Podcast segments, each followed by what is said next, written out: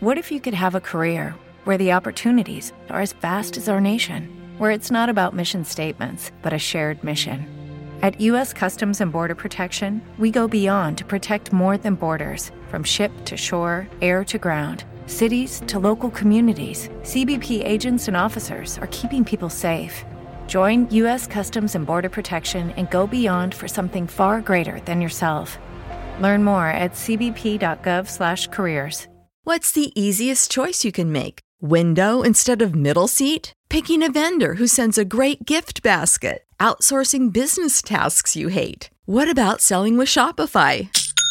Whether you're selling a little or a lot, Shopify helps you do your thing, however you cha-ching. Shopify is the global commerce platform that helps you sell at every stage of your business. From the launch your online shop stage to the first real life store stage, all the way to the did we just hit a million orders stage? Shopify's there to help you grow. Whether you're selling scented soap or offering outdoor outfits, Shopify helps you sell. Wherever and whatever you're selling, Shopify's got you covered. Sign up for a $1 per month trial period at shopify.com slash try. Go to shopify.com slash try now to grow your business, no matter what stage you're in. Shopify.com slash try.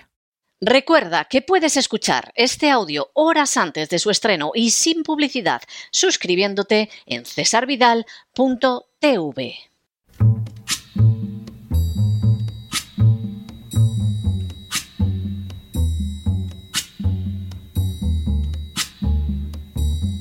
La voz con César Vidal, desde el exilio.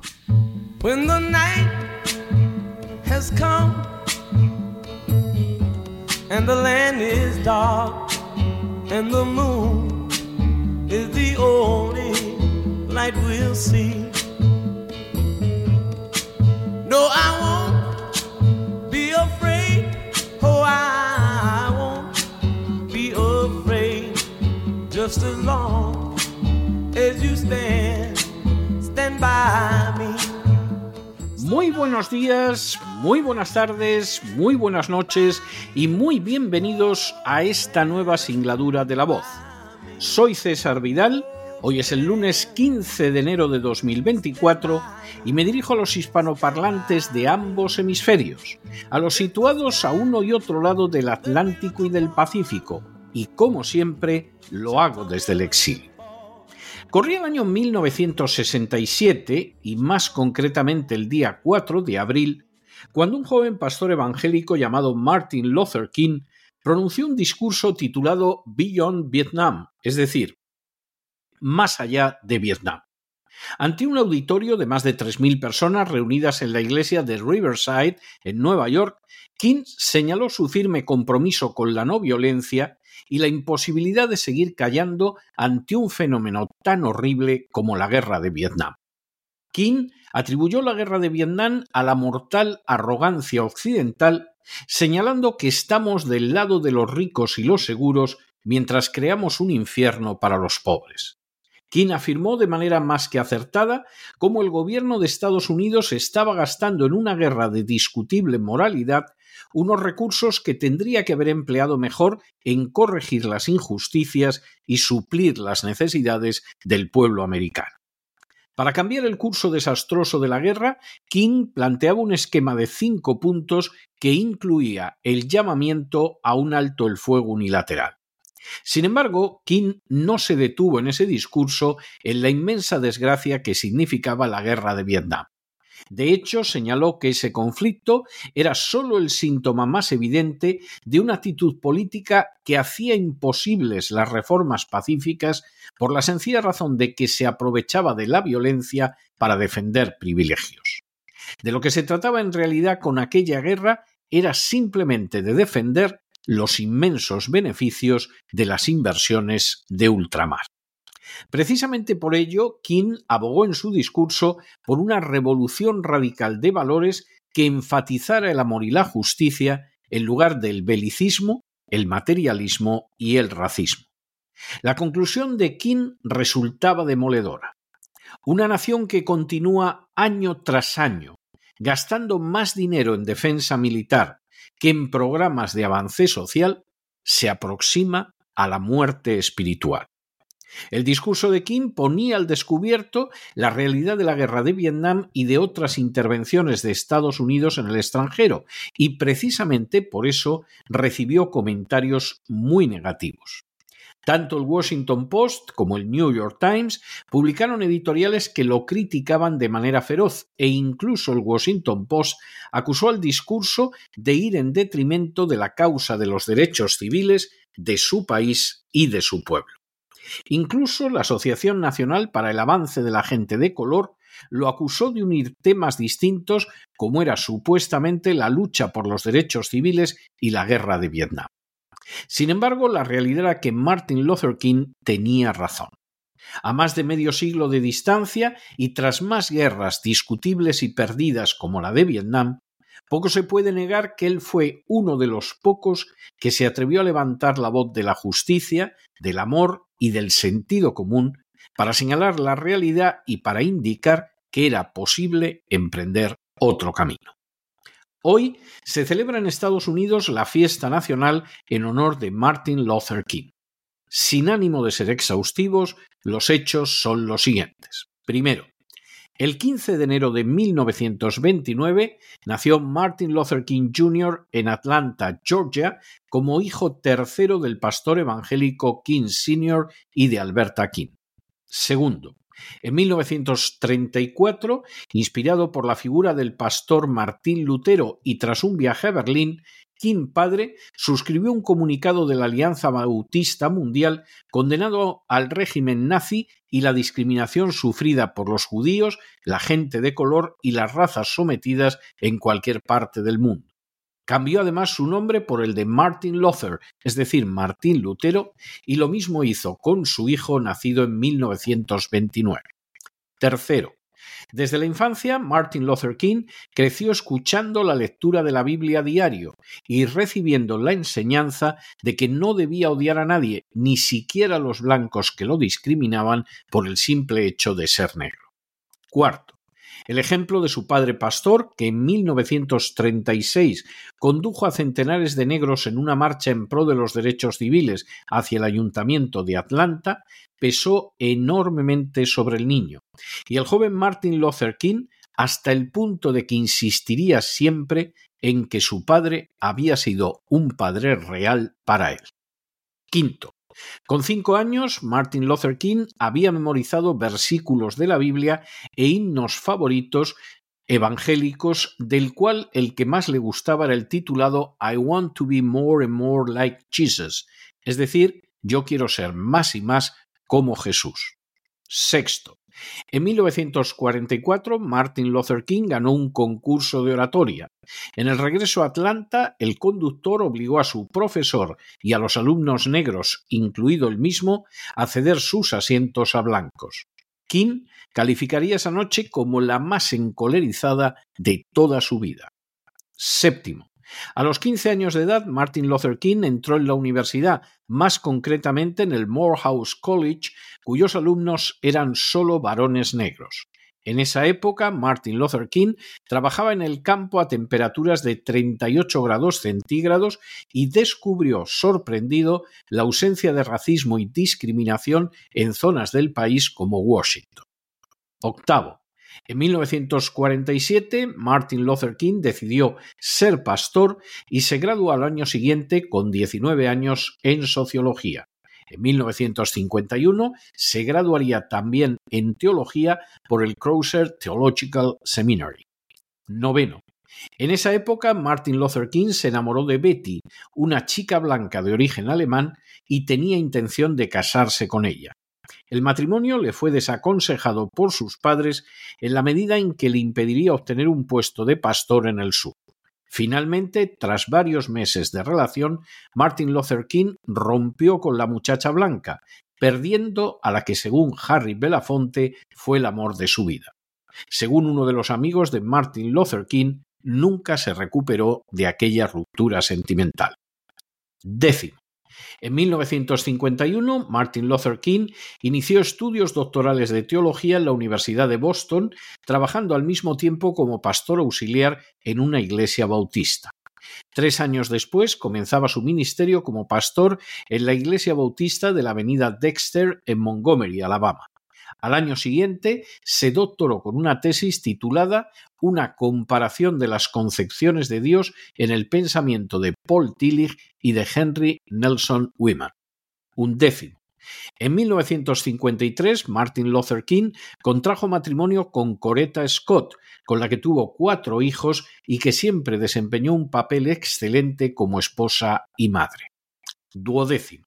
En 1955, Martin Luther King dirigió el boicot contra los autobuses de Montgomery, donde se practicaba la discriminación racial.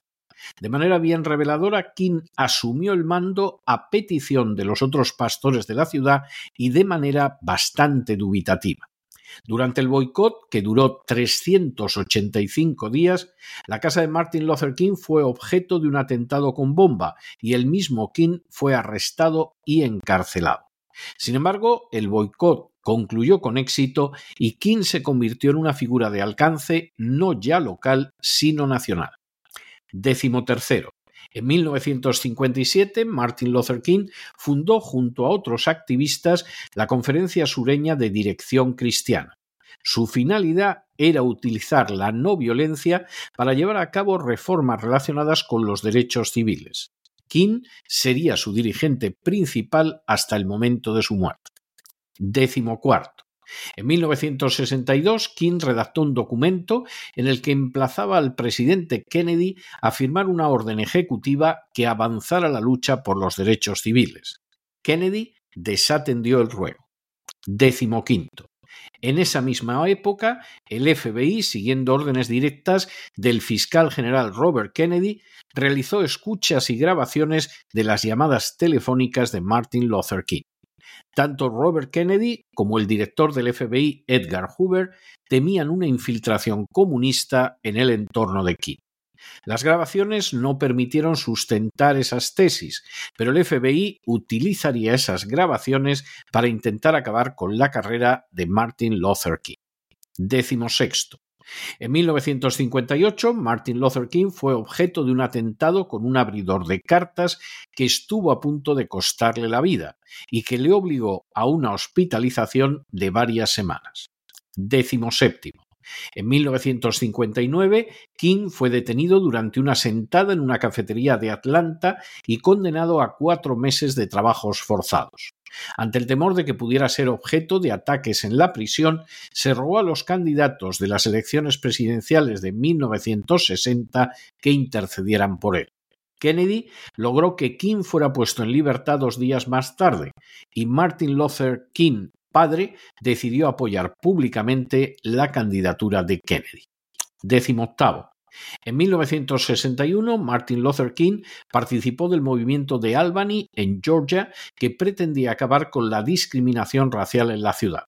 Al año siguiente fue detenido por esta causa, ofreciéndosele la opción de 45 días de prisión o el pago de una multa. Martin Luther King optó por la prisión, pero el predicador evangélico Billy Graham pagó la multa y King no fue encarcelado. El movimiento de Albany se saldó con un fracaso y King decidió cambiar entonces la táctica siguiendo la estrategia de la no violencia y entrando solo en acciones que hubiera planeado él mismo. Décimo noveno. En abril de 1963, Martin Luther King comenzó una nueva campaña no violenta en Birmingham, Alabama. Las manifestaciones y sentadas violaban abiertamente las leyes consideradas injustas. Y por primera vez, King utilizó a niños en las manifestaciones, lo que no impidió que Eugene Bull Connor, el jefe del Departamento de Policía de Birmingham, utilizara la violencia contra los manifestantes. La campaña se saldó con un éxito, ya que Connor perdió su puesto y desapareció la segregación racial en los lugares públicos. Vigésimo. La campaña de Birmingham aumentó la popularidad de Martin Luther King, que fue arrestado durante la misma por decimotercera vez en su vida, y que escribió su carta desde la cárcel de Birmingham, donde enfatizaba la necesidad de utilizar canales legales para lograr cambios en la sociedad. El texto, que apelaba a la Biblia y a la historia inicial de los Estados Unidos, ha sido descrito como uno de los documentos históricos más importantes redactados por un preso político contemporáneo. Vigésimo primero. En 1963, King fue uno de los dirigentes negros que participó en la marcha sobre Washington. La marcha fue rechazada por otros dirigentes negros como Malcolm X o por movimientos como la Nación del Islam, pero tuvo un enorme éxito. Sirvió para otorgar una enorme proyección al movimiento de los derechos civiles y constituyó la oportunidad para que Martin Luther King pronunciara su famoso discurso I Have a Dream, tengo un sueño, donde expresaba su visión del futuro de los Estados Unidos y la esperanza de que un día los niños no serían juzgados por el color de la piel, sino por el contenido de su carácter. Vigésimo segundo. En 1964, en buena medida como consecuencia de la marcha sobre Washington, fue aprobada la Ley de Derechos Civiles. Ese mismo año King se involucró más con las luchas laborales en el curso de la huelga de Scripto en Atlanta que concluyó con éxito. También ese año recibió el Premio Nobel de la Paz. Vigésimo tercero. En 1965 tuvo lugar el movimiento por los derechos del voto en Selma y el denominado Domingo Sangriento. La acción fracasó y provocó serias divisiones en el movimiento de los derechos civiles, aunque King insistió en que el triunfo estaba cercano, afirmando que precisamente porque el arco del universo moral es, es largo, se inclina hacia la justicia y que siempre se cosecha aquello que se ha sembrado. Vigésimo cuarto. En 1966, Martin Luther King decidió trasladar las acciones del movimiento de los derechos civiles al norte, eligiendo como objetivo Chicago.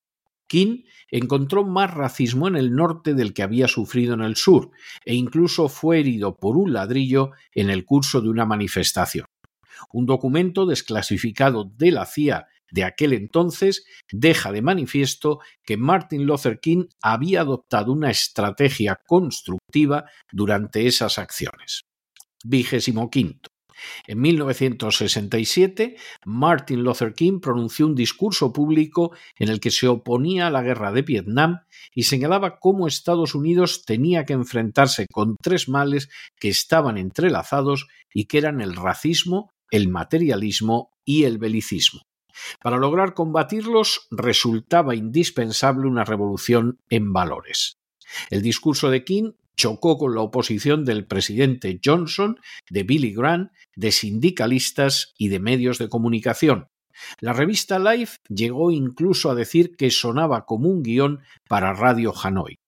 A pesar de todo, Martin Luther King continuó firme en su oposición a la guerra de Vietnam e incluso acarició la idea de convocar una nueva marcha sobre Washington contra lo que denominó una de las guerras más crueles y carentes de sentido de la historia. Vigésimo. En 1968, Martin Luther King inició la campaña del pueblo pobre que culminó en una marcha sobre Washington exigiendo ayuda económica para las comunidades más desfavorecidas económicamente de Estados Unidos atacando de nuevo pecados como el racismo, la pobreza, el militarismo y el materialismo, Martin Luther King insistió en que el Congreso se ocupaba más de gastar dinero en Vietnam que de ayudar a los más necesitados. La campaña concluyó en fracaso. Vigésimo séptimo. El 29 de marzo de 1968, Martin Luther King se desplazó a Memphis, Tennessee, en apoyo de una huelga de barrenderos negros. Previamente, su vuelo había sido retrasado por una amenaza de bomba contra él. El 3 de abril, Martin Luther King pronunció su histórico discurso He estado en la cima de la montaña, indicando que no sabía lo que sucedería en el futuro, pero que Dios le había permitido subir hasta la cima de la montaña y desde allí ver la tierra prometida. Por eso no le preocupaba nada ni temía ningún hombre, ya que sus ojos habían visto la gloria de la venida del Señor. Vigésimo octavo. Al día siguiente, 4 de abril de 1968, Martin Luther King fue asesinado a las seis y un minuto de la tarde mientras se encontraba en el balcón de la habitación 306 del motel Lorraine de Memphis. El crimen sería imputado a James Earl Ray, pero hasta el día de hoy la familia de Martin Luther King ha negado que Ray fuera el responsable y numerosos indicios apuntan a un asesinato político tras el que pudo estar incluso el FBI. Vigésimo. La autopsia que se practicó al cadáver de Martin Luther King dejó de manifiesto que aunque tan solo tenía 39 años de edad, su corazón era el de un hombre de 60 años. Trigésimo.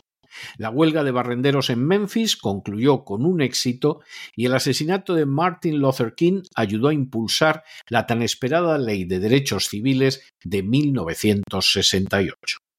Trigésimo primero.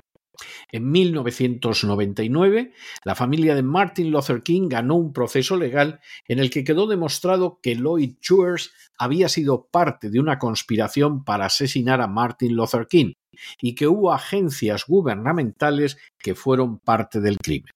La cuestión permanece abierta a día de hoy. Y trigésimo segundo, en 1983, el presidente Ronald Reagan firmó una ley que estableció una fiesta nacional para honrar a Martin Luther King. La fiesta se celebró por primera vez en 1986. Hoy se celebra en todo Estados Unidos la figura de uno de los colosos morales de nuestra era, el pastor evangélico Martin Luther King. Su actividad arrancó de manera directa de su fe en Jesús, ya que, como él mismo señaló, antes de ser un dirigente de derechos civiles, fui un predicador del Evangelio. Esa fue mi primera vocación y todavía sigue siendo mi mayor compromiso. De hecho, todo lo que hago en relación con los derechos civiles lo hago porque lo considero parte de mi ministerio. No tengo otras ambiciones en la vida sino alcanzar la excelencia en el ministerio cristiano. Esa profunda raíz cristiana explica su vida, porque como él mismo afirmó en 1962, cualquier religión que profesa ocuparse de las almas de los hombres y no se ocupa del gobierno de la ciudad que condena el alma, de las condiciones económicas que corrompen el alma, de las condiciones de los suburbios, de los males sociales que dejan inválida el alma, es una religión seca, muerta, que no hace nada y que necesita sangre nueva. Precisamente por eso el mensaje y la obra de Martin Luther King revisten una enorme actualidad.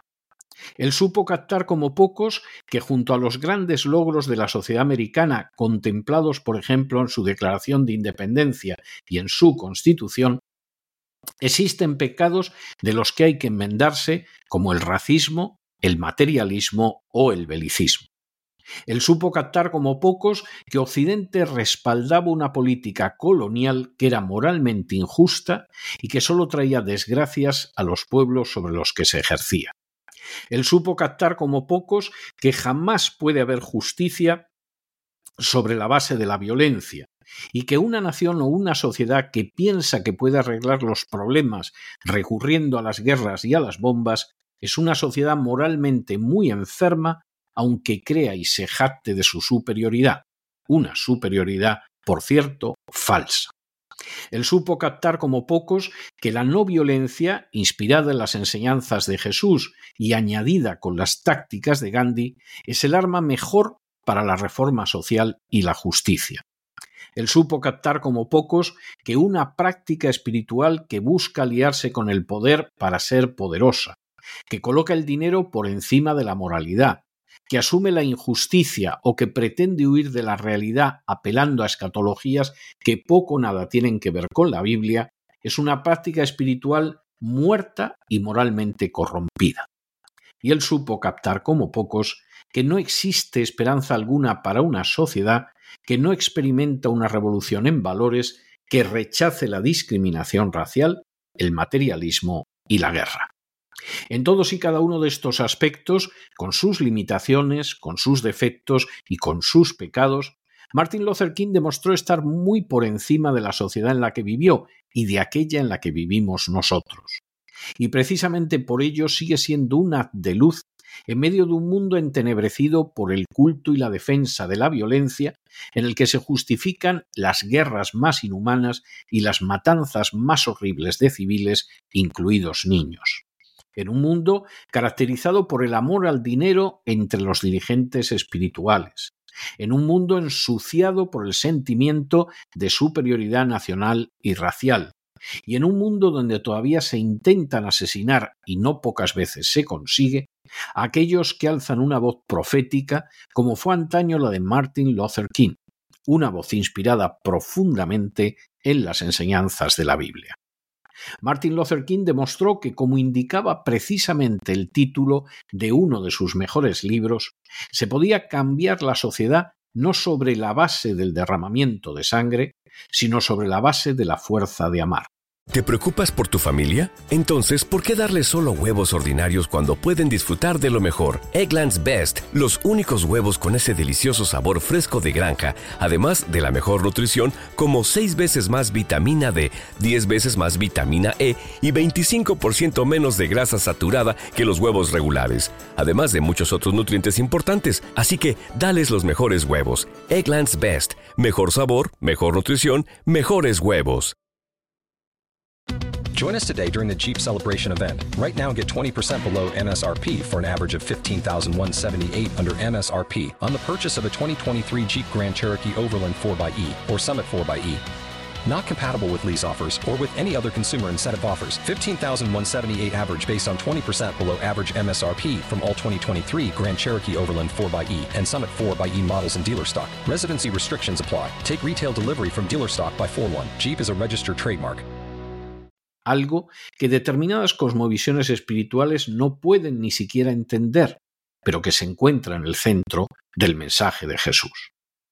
Pero no se dejen llevar por el desánimo o la frustración, y es que a pesar de que los poderosos muchas veces parecen gigantes, es solo porque se les contempla de rodillas, y ya va siendo hora de ponerse en pie. Mientras tanto, en el tiempo que han necesitado ustedes para escuchar este editorial, la deuda pública española ha aumentado en más de 7 millones de euros y de nuevo la mayor parte del dinero se gasta para favorecer a las castas privilegiadas y no para hacer justicia. Muy buenos días, muy buenas tardes, muy buenas noches. Les ha hablado César Vidal desde el exilio. Que Dios los bendiga.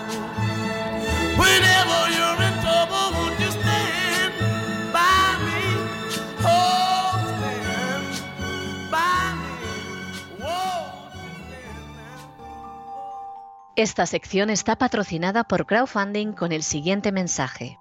Nuestro Señor Jesucristo, el único Dios verdadero, es misericordioso y nuestro Salvador. Sección patrocinada mediante crowdfunding por... Me llamo Roberto Sanz, soy el director de Convey Investments. En Convey nos encargamos de buscar las mejores opciones de inversión para nuestros clientes, principalmente en el mercado inmobiliario de Florida, que destaca por su seguridad jurídica y su elevado rendimiento puede ponerse en contacto conmigo en las diferentes formas de contacto que encontrará entrando en www.casamiami.es. Estaré encantado de atenderme.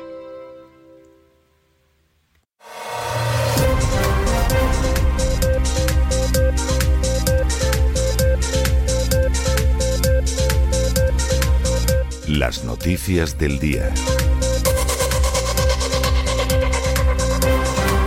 Estamos de regreso y estamos de regreso después de ese editorial que hemos dedicado a la figura gigantesca moralmente de Martin Luther King. Martin Luther King, cuyo día se celebra hoy en Estados Unidos y que sigue siendo un referente moral que no se ha marchitado lo más mínimo a pesar del paso de las décadas. La verdad es que uno lee las grandes predicaciones de Martin Luther King, lee algunos de sus discursos de carácter político y parece totalmente que está escuchando un chorro de luz sobre la realidad actual. Lo que dijo en su día de una sociedad como la americana en la que tenía que acabarse con esos grandes pecados del racismo y la discriminación racial, del belicismo, de eh, esa situación de materialismo, sigue siendo hoy tremendamente vigente.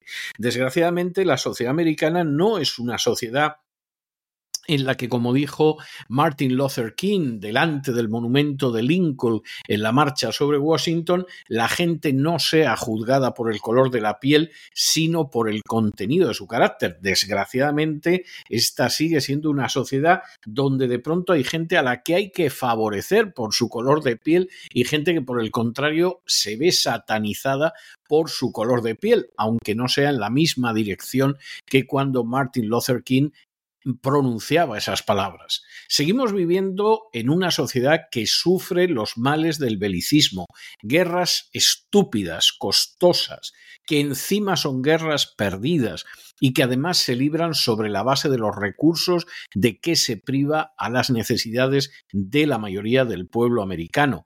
Y por supuesto, esta es una sociedad terriblemente materialista. Eso es cierto y es un mal que desde luego no está confinado. Ojalá fuera así, que solo fuera un problema de Estados Unidos. Es un problema absolutamente universal.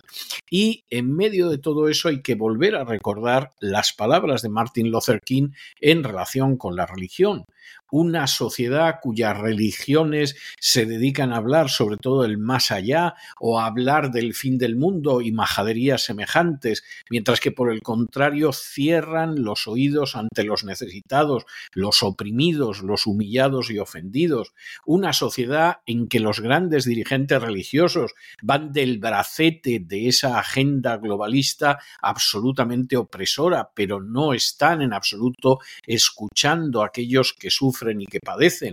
Una sociedad en la que la religión no presta oídos a aquellos que claman pidiendo justicia o que piden simplemente un poco de compasión y por el contrario está más en otro tipo de consideraciones, es una sociedad moralmente enferma. Y además es una sociedad que avanza a pasos agigantados hacia su muerte espiritual. Cualquiera que lea Martin Luther King hoy en día podrá pensar que las referencias puntuales a hechos concretos de su vida, pues como puede ser cualquiera de los episodios que hemos descrito en el editorial, ya forman parte de la historia. Pero el juicio moral, la consideración moral y sobre todo la referencia a que es posible cambiar una sociedad cuando esa sociedad cambia no sobre la violencia, no sobre la agresión, no sobre la guerra, no sobre el odio, no sobre el resentimiento, no sobre el enfrentamiento, sino sobre la no violencia y lo que Martin Luther King denominó como título de uno de sus mejores libros, La fuerza de amar. Cuando una sociedad efectivamente decide cambiar sobre principios de no violencia, de amor, de fidelidad a la enseñanza de Jesús, el cambio es posible. Cuando no es así, los problemas se enquistan, se enrarecen, se hacen peores y por supuesto no se solucionan. Y miren ustedes simplemente 25 años atrás, vean todas las guerras criminales y salvajes que hemos padecido y seguimos padeciendo y díganos una sola, una sola que haya solucionado algo. Y sobre todo, una sola, una sola que no se haya caracterizado por la matanza indiscriminada de civiles inocentes. Díganos una sola, porque de verdad que nosotros examinándolos, quien ahora se dirige a ustedes, examinando ese último cuarto de siglo, es incapaz de encontrar una sola. Y por desgracia tiene que decir que todas esas guerras se supone que en favor de la democracia, de la libertad, contra la tiranía, en favor de la seguridad, de la prosperidad, han dejado a cualquiera de los países donde se han librado en mucha peor situación que la que tenían antes. El mensaje de Martin Luther King, precisamente porque hunde sus raíces más profundas en la enseñanza de Jesús, es un mensaje totalmente válido a día de hoy. Por supuesto, gente que no arranca de esa cosmovisión cristiana no lo entenderá jamás. El ojo por ojo y diente por diente lo convertirá en mil o veinte mil ojos por cada ojo. Y por supuesto, habrá otros que considerarán que hay algo especialmente santo y sagrado en la guerra. Pero para aquellos que pretenden ser seguidores de Jesús o al menos seguir éticamente su mensaje, es obvio que ninguna de esas opciones son aceptables. Y que por el contrario, uno puede decir que Martin Luther King no fue un filósofo, no fue un opinador, no fue un teórico, fue una persona totalmente activa que demostró de manera clara y evidente que se podía cambiar una sociedad y además a un ritmo muy acelerado partiendo de la puesta en marcha de tácticas no violentas. Por eso lo asesinaron. Si Martin Luther King hubiera sido simplemente un opinador, un filósofo, un teórico, pues seguramente seguiría hoy en día dando conferencias y publicando libros, ya muy viejecito, pero seguiría en eso. Cuando por el contrario estamos hablando de gente que es peligrosa porque apunta a lo que puede cambiar realmente una sociedad, bueno, pues es la gente a la que le lanzan una bomba a su casa, a la que le amenazan con una bomba, a la que en un momento determinado puede que incluso lleguen a matar. Y en ese sentido, Martin Luther King es un referente moral que no ha pasado de moda, que no forma parte solo de los recuerdos de infancia de alguno de nosotros, sino que sigue siendo un auténtico haz de luz para una sociedad como la nuestra. Y por cierto, hablando de haz de luz, tenemos que señalarles que desde este fin de semana cesarvidal.tv está proyectando un cortometraje titulado 27 minutos, dirigido por Fernando González Gómez, sobre una idea original de José Luis Rancaño, relata un episodio verdaderamente escalofriante. El asesinato el 6 de enero de 1979 en Beasaín, en Guipúzcoa, en el Día de los Reyes Magos de Antonio y Hortensa, una pareja de novios que recibieron 18 balazos de la organización terrorista ETA. Esto es gravísimo, pero el punto de verdadera indignación, de pesar terrible, de demostración de hasta qué punto una sociedad se puede envilecer, es que asesinados con 18 balazos, el cuerpo de uno de ellos cayó sobre el claxon y el claxon del automóvil estuvo sonando durante 27 minutos, porque durante 27 minutos nadie, absolutamente nadie, de esa sociedad envilecida moralmente, que ya era entonces la sociedad vasca, se acercó a socorrerlos.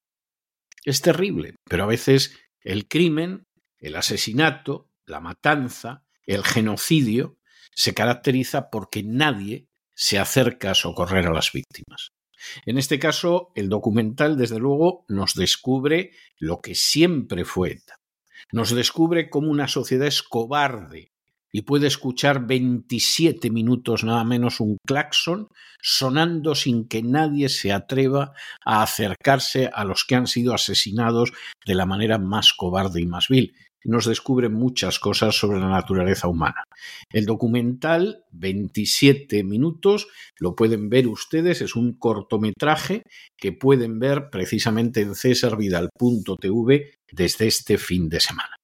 Y en fin, entramos ya en lo que es nuestro boletín de noticias que como siempre comienza con el segmento de España y que comienza con una de esas noticias que siempre da el Ministerio de Hacienda para engañar a los españoles porque parece que ha llegado a la convicción de que son tontos de capirote. De hecho, el Ministerio de Hacienda ha dicho que va a aumentar el mínimo exento del impuesto sobre la renta de las personas físicas para ligarlo a la subida del salario medio interprofesional. ¿Qué significa esto? Bueno, pues esto significa que efectivamente la hacienda pública en España va a seguir robando a manos llenas a los contribuyentes de una manera absolutamente descarada y por supuesto con la excusa de que bueno de que el mínimo mínimo pues eh, va a verse libre del saque. Miren ustedes, una sociedad donde solamente en impuestos los españoles tienen que esperar hasta bien entrado el mes de julio para no pagar impuestos y ya ganar solo dinero para ellos, es una sociedad opresora y ladrona. y no se puede llamar de otra manera. Una sociedad donde por cada cosa que compras te quitan un 21% y por cada cosa que heredas te quitan un 30%. Y además el impuesto sobre la renta de media se lleva al 40%, pues ustedes comprenderán que es una sociedad de robo, de expolio y de saque.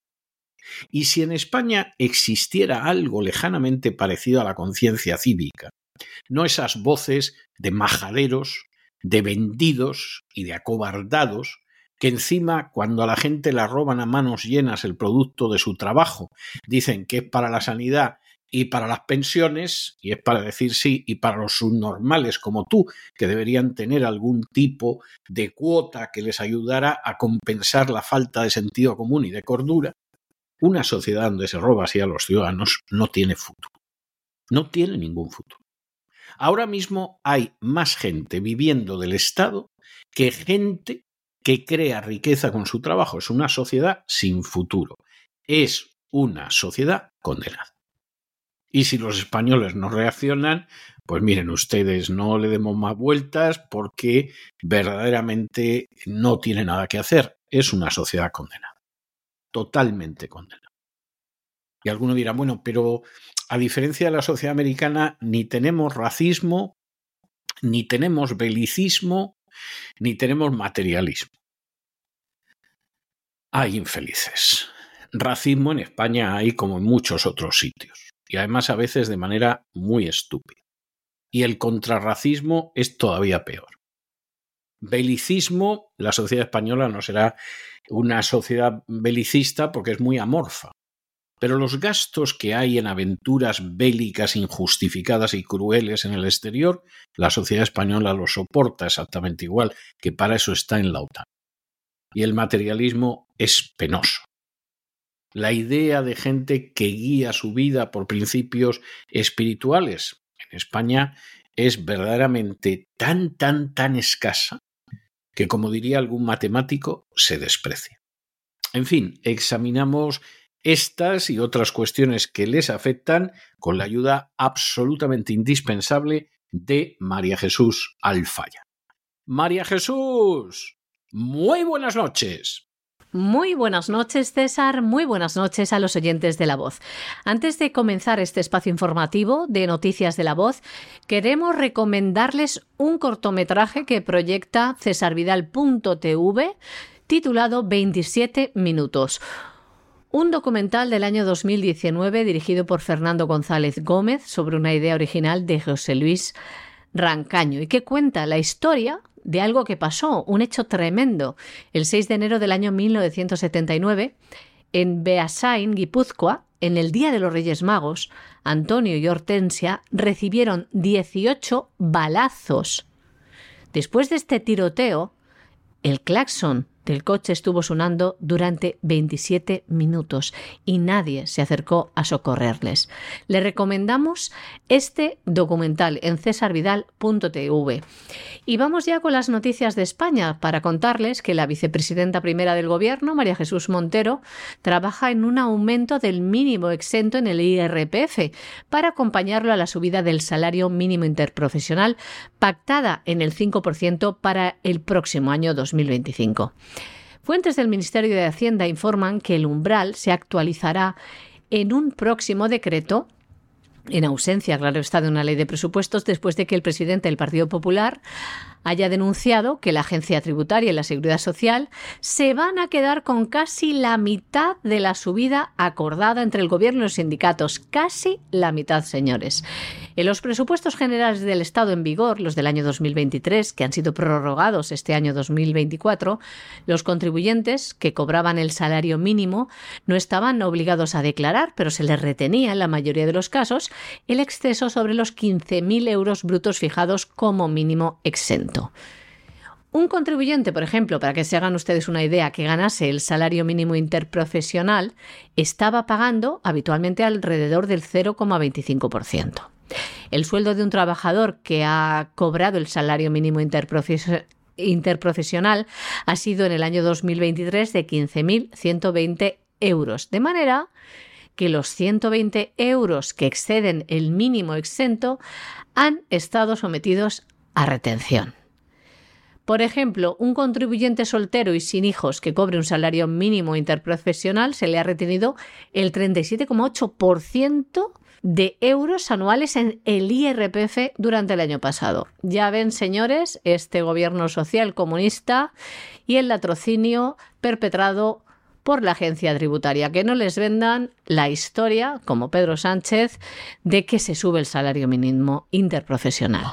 Bueno, y como el gobierno ha decidido que sube el salario mínimo interprofesional, del que nos maliciamos que don Lorenzo Ramírez va a contar algo en el despegamos, pues ya saben ustedes que esto implica para las empresas un sobrecoste de 2.500 millones de euros, lo que va a traducirse en que haya más desempleo.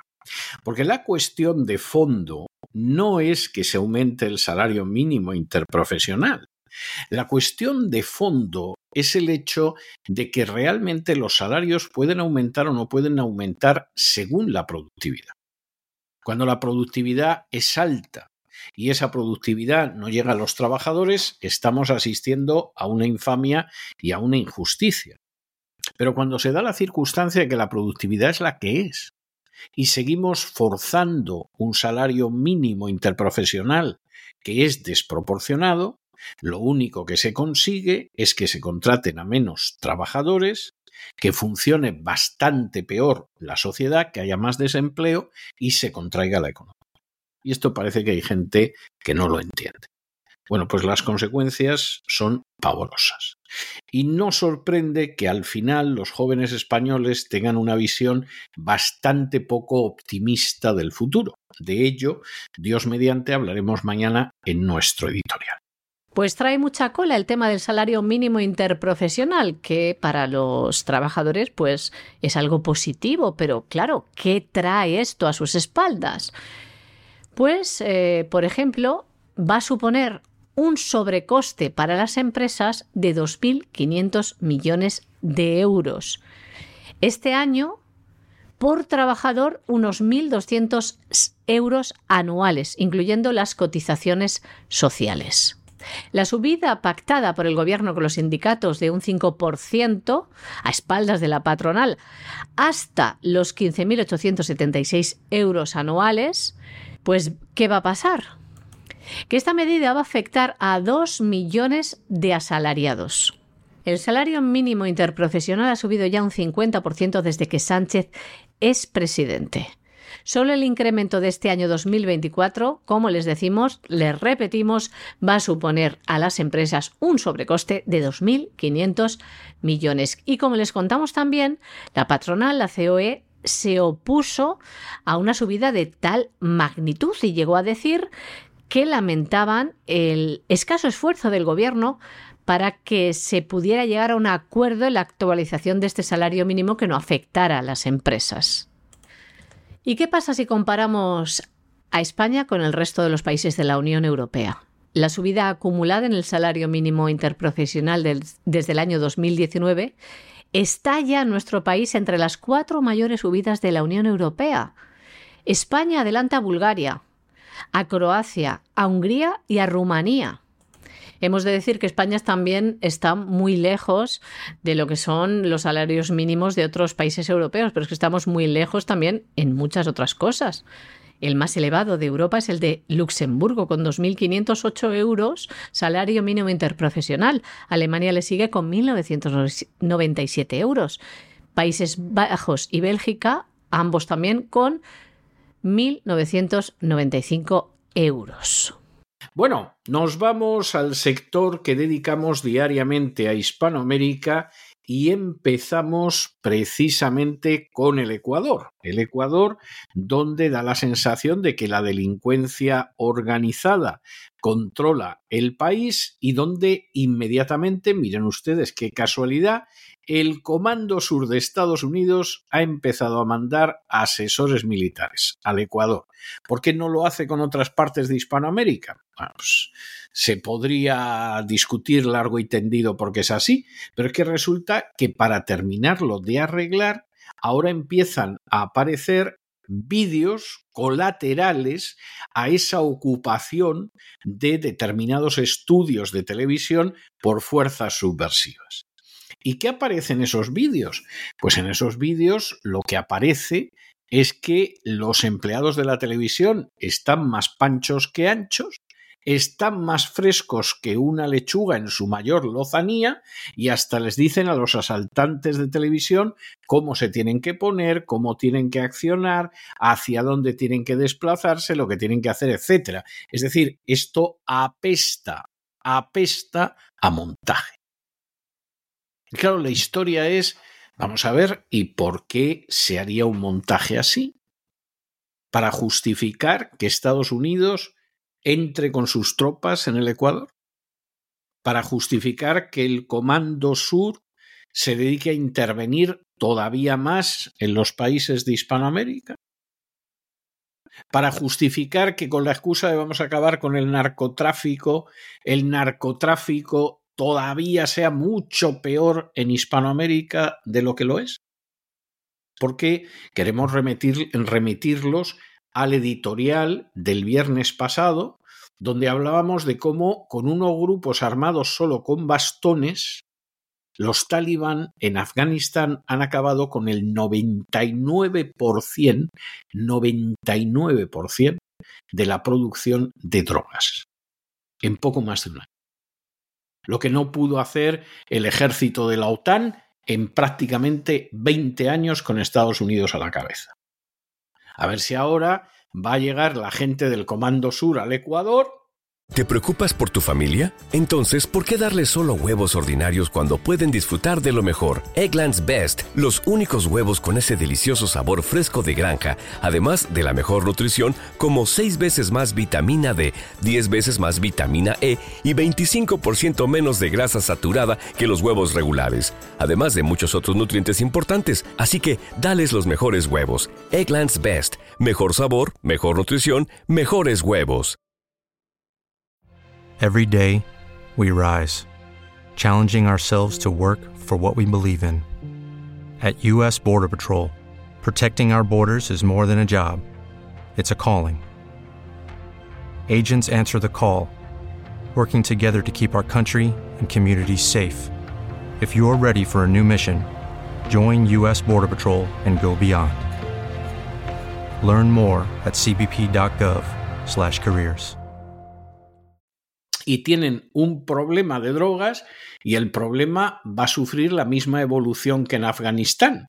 Es decir, que en dos años se va a multiplicar por 10 el problema de las drogas en Ecuador, porque los que van a ocuparse del problema, pues parece ser que deberían mejor dedicarse a otras actividades, al macramé, a jugar al dominó, a las canicas, en fin, otro tipo de cosas, porque desde luego a lo que es combatir la fabricación y el tráfico de drogas, no parece que sea gente especialmente ducha. Y nos vamos hasta Ecuador, donde el gobierno del presidente Daniel Noboa lucha con el apoyo internacional contra las bandas que asolan el país e imponen la violencia. Les contamos Recuerden, eh, la semana pasada, cómo un grupo de encapuchados asaltó la televisión pública secuestrando a los periodistas y lanzando un mensaje por la televisión, amenazando a todos aquellos que se metieran con ellos. Algunos de los vídeos mostraban cómo los trabajadores de la televisión hablaban con los secuestradores, pero en aquel momento podríamos entender que estos estaban siendo amenazados, pues y les estaban ayudando para que pudieran enviar este mensaje a la televisión, colocándoles los micros de corbata, etc. En este vídeo les contamos cómo los periodistas eran secuestrados. Eh, eh, habían hecho que, les, que se echaran al suelo, les apuntaban con pistolas, incluso les pegaban con la hoja de grandes cuchillos. Pero ahora hemos conocido otra versión, un vídeo que ha sido filtrado a los medios de comunicación, grabado por alguien desde dentro, que muestra algo totalmente, algo totalmente distinto. Una previa a todo este asalto o supuesto asalto. En este vídeo se puede ver como una gran escenografía preparada, en la que los periodistas de la televisión indican a los secuestradores, a los asaltantes encapuchados y al resto de periodistas cómo tienen que actuar, que se tienen que tirar al suelo, que tienen que ponerse la mano en la cabeza como que están siendo sometidos, mientras eh, coloca los, los micros de corbata a los delincuentes encapuchados, les dicen dónde ponerse, Eh, todo pues parece, según este vídeo, un gran montaje, un gran teatro. Ahora la pregunta está en el aire. ¿Cuál ha sido el objetivo de este montaje? En algunos medios se habla de que el fin es distraer sobre la ofensiva estadounidense en Oriente Medio. Otros hablan de que sería la excusa perfecta para permitir la entrada de tropas norteamericanas en Ecuador, como ya les contamos también, para ayudar al gobierno a luchar contra esta delincuencia. Interpretaciones y motivaciones varias, pero que todavía están por conocerse. Bueno, y nos vamos de aquí a Guatemala, donde finalmente Bernardo Arevalo ha sido investido presidente después de que la ceremonia se retrasara durante varias horas. Bueno, la verdad es que la asunción del poder por Bernardo Arevalo es una asunción del poder muy discutida. Por supuesto, hay buena parte de Guatemala que sigue pensando que esto ha sido una auténtica vergüenza, que realmente las elecciones fueron fraudulentas y que luego ha quedado muy de manifiesto el carácter corrupto de las instituciones guatemaltecas. Y claro, cuando ya te enteras de que Estados Unidos estaba exigiendo este domingo al Congreso de Guatemala que tragara con el presidente sí o sí, pues bueno, es de estas cosas que seguridad, seguridad, seguridad no se puede decir que te dé. Finalmente, el elegido por todos los guatemaltecos como presidente de Guatemala en las últimas elecciones ha sido investido presidente, pese a que la ceremonia tuvo que retrasarse varias horas.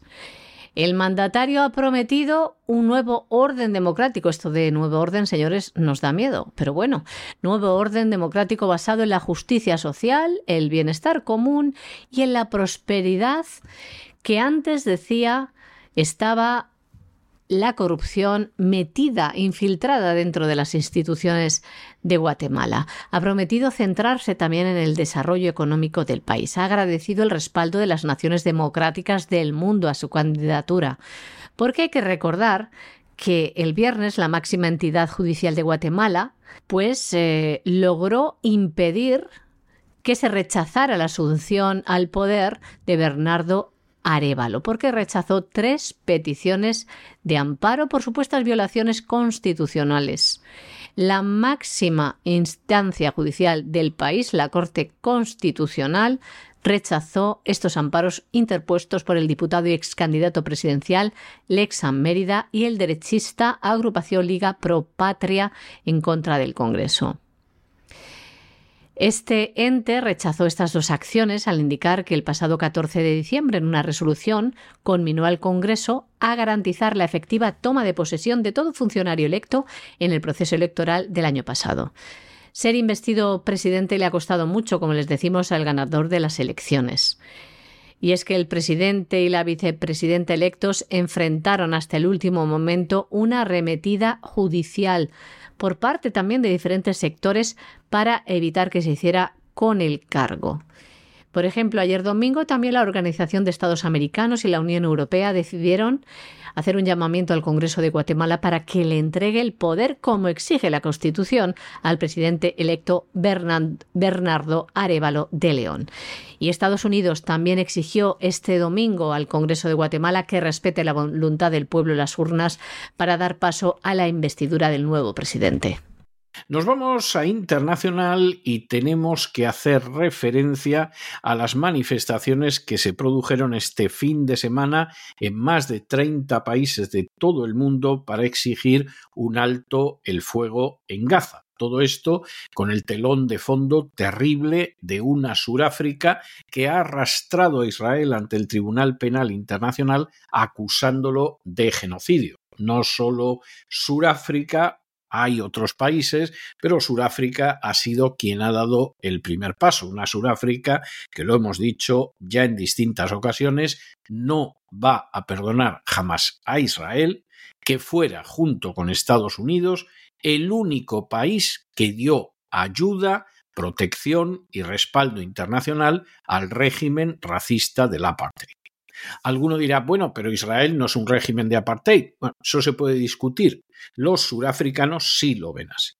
Y además consideran que lo que pasa con los palestinos en Gaza, pues es una versión no corregida, pero sí aumentada, de la opresión que sufrieron las razas de color en Sudáfrica durante el régimen de apartheid, solo que en este caso además los bombardean en masa. Estamos hablando de más de 23.000 muertos en estos momentos, en su inmensa mayoría civiles palestinos, aproximadamente la mitad niños.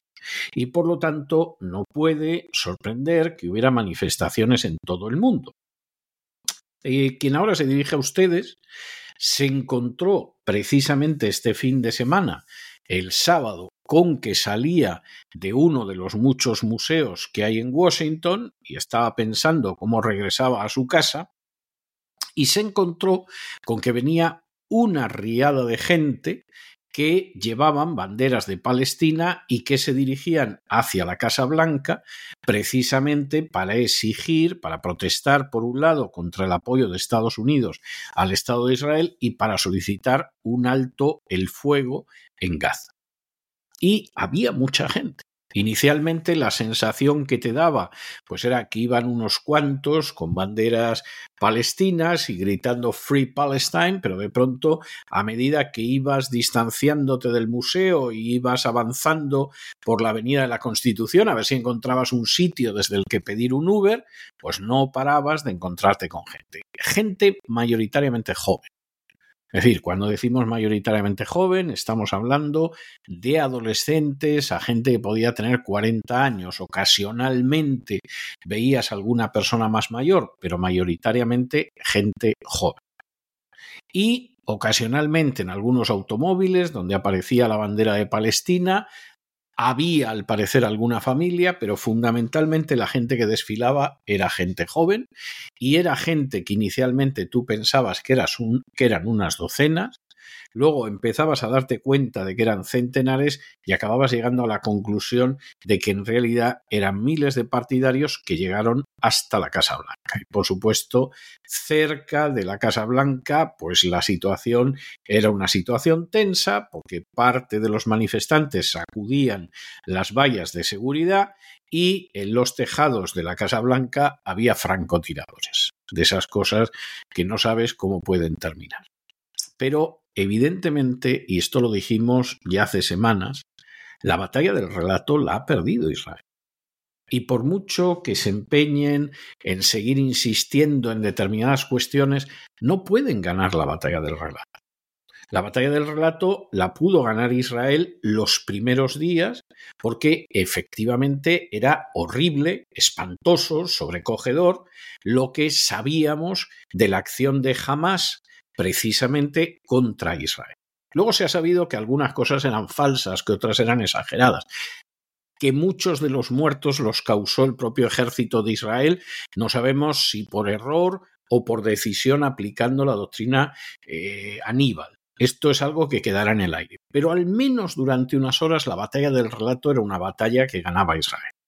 En el momento en el que Israel empezó a decir que iba a acabar con la gente de Gaza, que son en su mayoría civiles, y que eran animales humanos, y a continuación empezó a bombardearlos, y empezaron a salir las consignas de que había que deportar a los dos millones y pico de palestinos, pues ese relato no lo puedes ganar. Y no lo puedes ganar porque es imposible ganar un relato donde un día tras otro, tras otro, tras otro, tras el de más allá, lo que aparecen son civiles muertos por la acción militar y además mm, la mitad aproximadamente son niños. Y no puedes ganar ese relato cuando de pronto se descubre que el sistema de inteligencia artificial que está utilizando Israel, que lo llaman además para más escarnio el Evangelio, va dirigido expresamente contra la población civil, a ver si en un momento determinado la población civil harta de ver cómo mueren miles de civiles, se subleva contra Hamas. Esto es un disparate en términos militares. En términos morales es que no queremos ni calificar. Pero lo que es indudable es que ese relato no lo puedes ganar. Y las manifestaciones, cada vez más, son manifestaciones en las que no aparece gente a favor de Israel. No hay manifestaciones a favor de Israel. En términos generales, es algo muy puntual y muy organizado. Y las manifestaciones, por el contrario, son manifestaciones en favor de Gaza, en favor de los palestinos y en favor de un alto el fuego. Esto es lógico y a nadie con un poco de sentido común le podría extrañar, aunque en ocasiones, como el que se dirige a ustedes, pues está el hecho de que, bueno, pues finalmente te puede pillar de sorpresa la manifestación cuando sales de una actividad tan absolutamente inocente como es ir a visitar un museo la mañana de un sábado. Cien días después del inicio del conflicto en Israel, en la franja de Gaza, se ha producido pues muchas manifestaciones en más de 30 países de todo el mundo para pedir un alto el fuego. Han sido convocados por la campaña de solidaridad con Palestina, una ONG, una plataforma, en protesta contra esta ofensiva militar de Israel. Miles de ciudadanos salieron a calles, por ejemplo, de Londres, de Viena, de Johannesburgo y también en Washington, donde se reunieron después de una gran marcha pues eh, a las puertas de la Casa Blanca. Y una gran multitud sacudía las vallas de seguridad de la Casa Blanca, arrojaba objetos y los agentes de policía pues intentaban frenar esto mientras además francotiradores estaban apostados en los tejados de la residencia del presidente Joe Biden.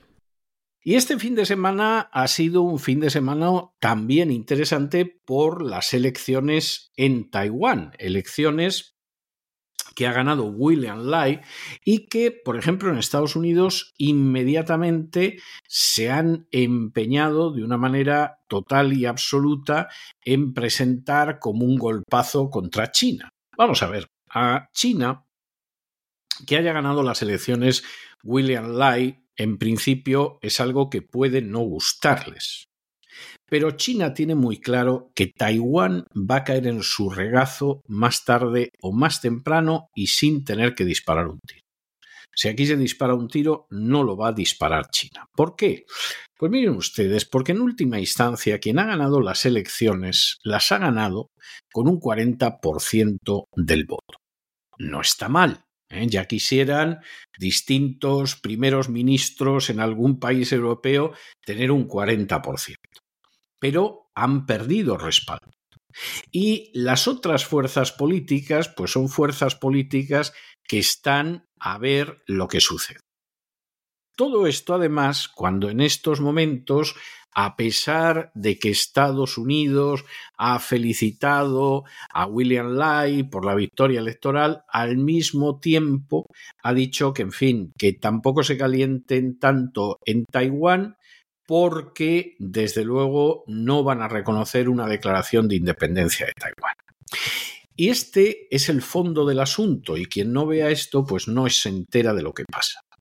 China, desde la primera mitad del siglo XIX, sufrió invasiones, troceamientos y usurpaciones a cargo de potencias extranjeras, en su mayor parte europeas, con la excepción de Estados Unidos y del Japón. Todos esos territorios de China, China los ha ido recuperando. Recuperó Macao, recuperó el Tíbet, recuperó Hong Kong, a pesar de ser una colonia británica, cosa que no ha conseguido España con Gibraltar o Argentina con las Malvinas, pero es lo mismo. Son territorios coloniales que tienen que volver al país de origen, como ha pasado con Hong Kong. Y el único pedazo de China que no ha vuelto a China es Taiwán.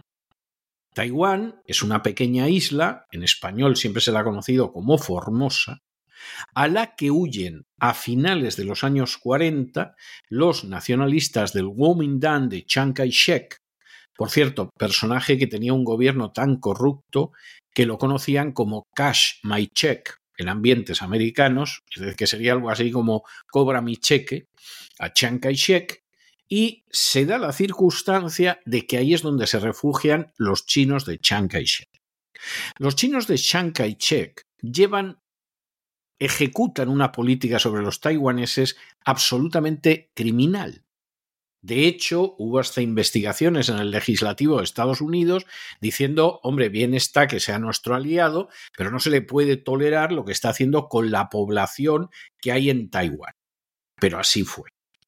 Y en un momento determinado, porque no puede ser de otra manera, la China de Taiwán, la de Chiang Kai-shek, que sigue insistiendo en que es la verdadera China, que esto ya es tener moral, por supuesto, se ve desalojada del Consejo de Seguridad de Naciones Unidas por la China verdadera, que es la China continental, que es la República Popular China.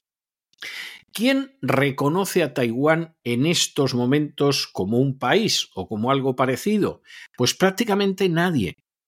¿Hay algún país, y no de los importantes de Hispanoamérica, hay algún país de esos del Pacífico, que son antiguas colonias europeas, que cuando hay que votar a favor de Israel o hay que votar a favor de Ucrania o cosas de este tipo, pues siempre alguno de ellos vota a favor o vota en contra, según le dicen, y se acabó. Taiwán no tiene ningún reconocimiento internacional.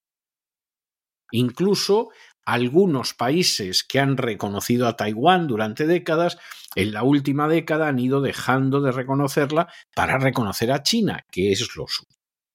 En medio de esta situación, los belicistas de Washington, los partidarios del complejo militar industrial, nos están diciendo siempre que China en cualquier momento va a atacar la isla de Taiwán.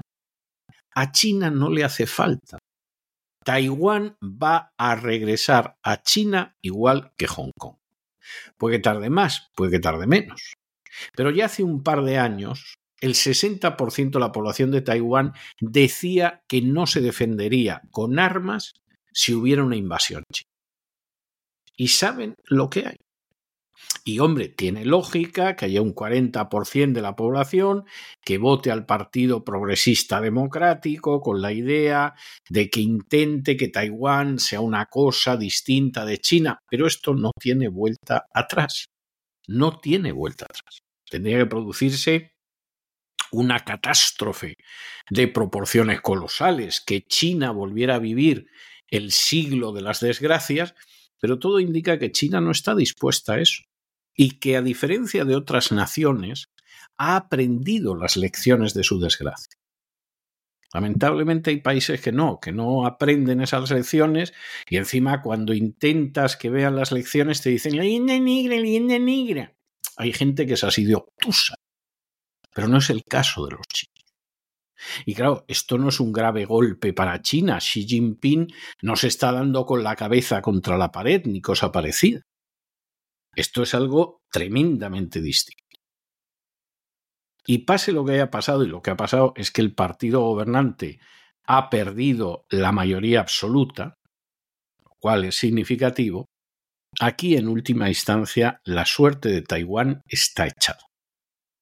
Y más vale que lo pensemos y pensemos en el día después y cómo lo vamos a abordar y que desde luego no seamos tan necios como para aceptar que se vaya a una guerra precisamente porque hay quien quiere aprovechar la historia de Taiwán para ir a una guerra, que sería un negocio impresionante. Claro que a saber lo que iba a durar Taiwán ante un ataque chino o una cosa de ese tipo, vamos, menos que un bizcocho a la puerta de un colegio.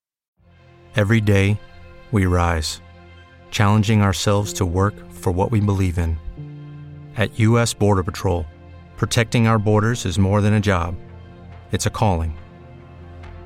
Agents answer the call, working together to keep our country and communities safe. If you're ready for a new mission, join U.S. Border Patrol and go beyond. Learn more at cbp.gov/careers.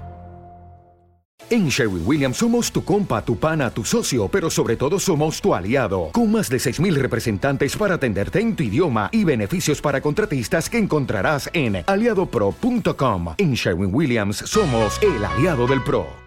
Y en Taiwán el Partido Progresista Democrático va a continuar en el poder. Será el tercer mandato tras el triunfo del candidato oficialista en las elecciones que tuvieron lugar el pasado sábado. William Lai, que hasta ahora era vicepresidente del gobierno, defiende, como su partido, la independencia de Taiwán respecto de China. Pero el partido gobernante ha perdido su mayoría absoluta, que se conseguía con 57 escaños, cayendo desde los 62 a los 51. Además, la participación electoral ha sido la segunda más baja en la historia de Taiwán. un 71,86% de la población ejerció su derecho a voto, un 71%, casi 72% de un 100%. William Lai ha sido recibido eh, con más de 5.586.000 votos, es decir, el 40,05% del total, derrotando al principal candidato de la oposición del KTM, que obtuvo el 33,49% de los votos. Y la tercera fuerza política, el PPT, obtuvo el 26,46%. Esta carrera a tres bandas claramente ha beneficiado al candidato oficialista, pero lo ha dejado muy por debajo de los 8,17 millones de votos que había obtenido la presidenta Tsai Ing-wen cuatro años antes. La tasa de apoyo a Lai ha sido 17 puntos porcentuales menor de la que recibió la presidenta cuando fue reelegida en el año 2020. Y el resultado de estas elecciones en Taiwán, pues ha habido, ha tenido muchas reacciones, como las siguientes, que les contamos más noticias a este respecto.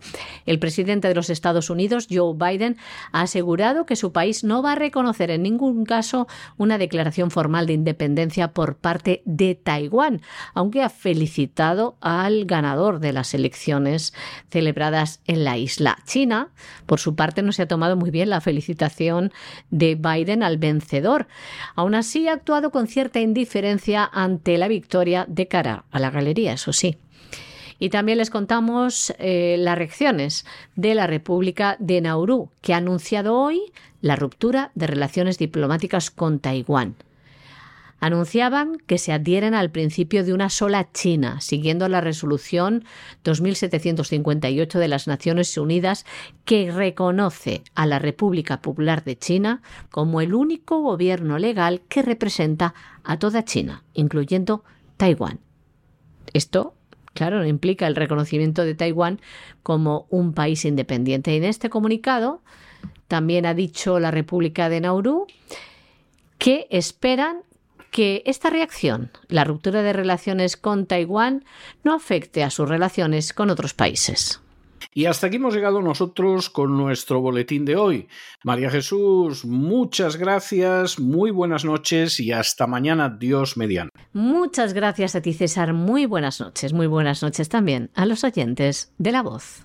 Y ustedes no se nos vayan, no se nos vayan porque está ya entrando por la puerta don Lorenzo Ramírez con su despegamos y le va a dar un niquelado de impresión a la geoeconomía.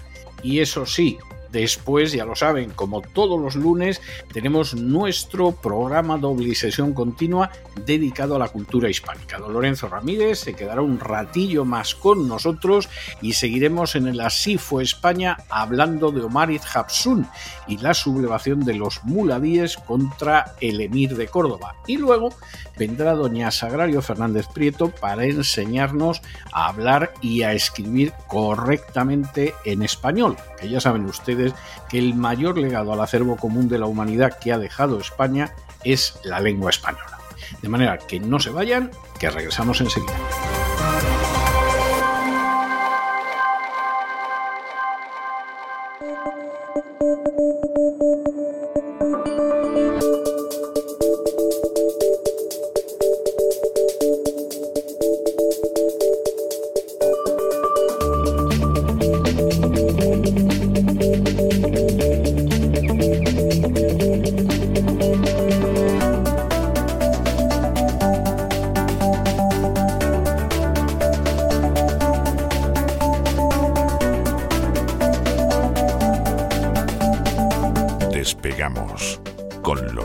Ramírez.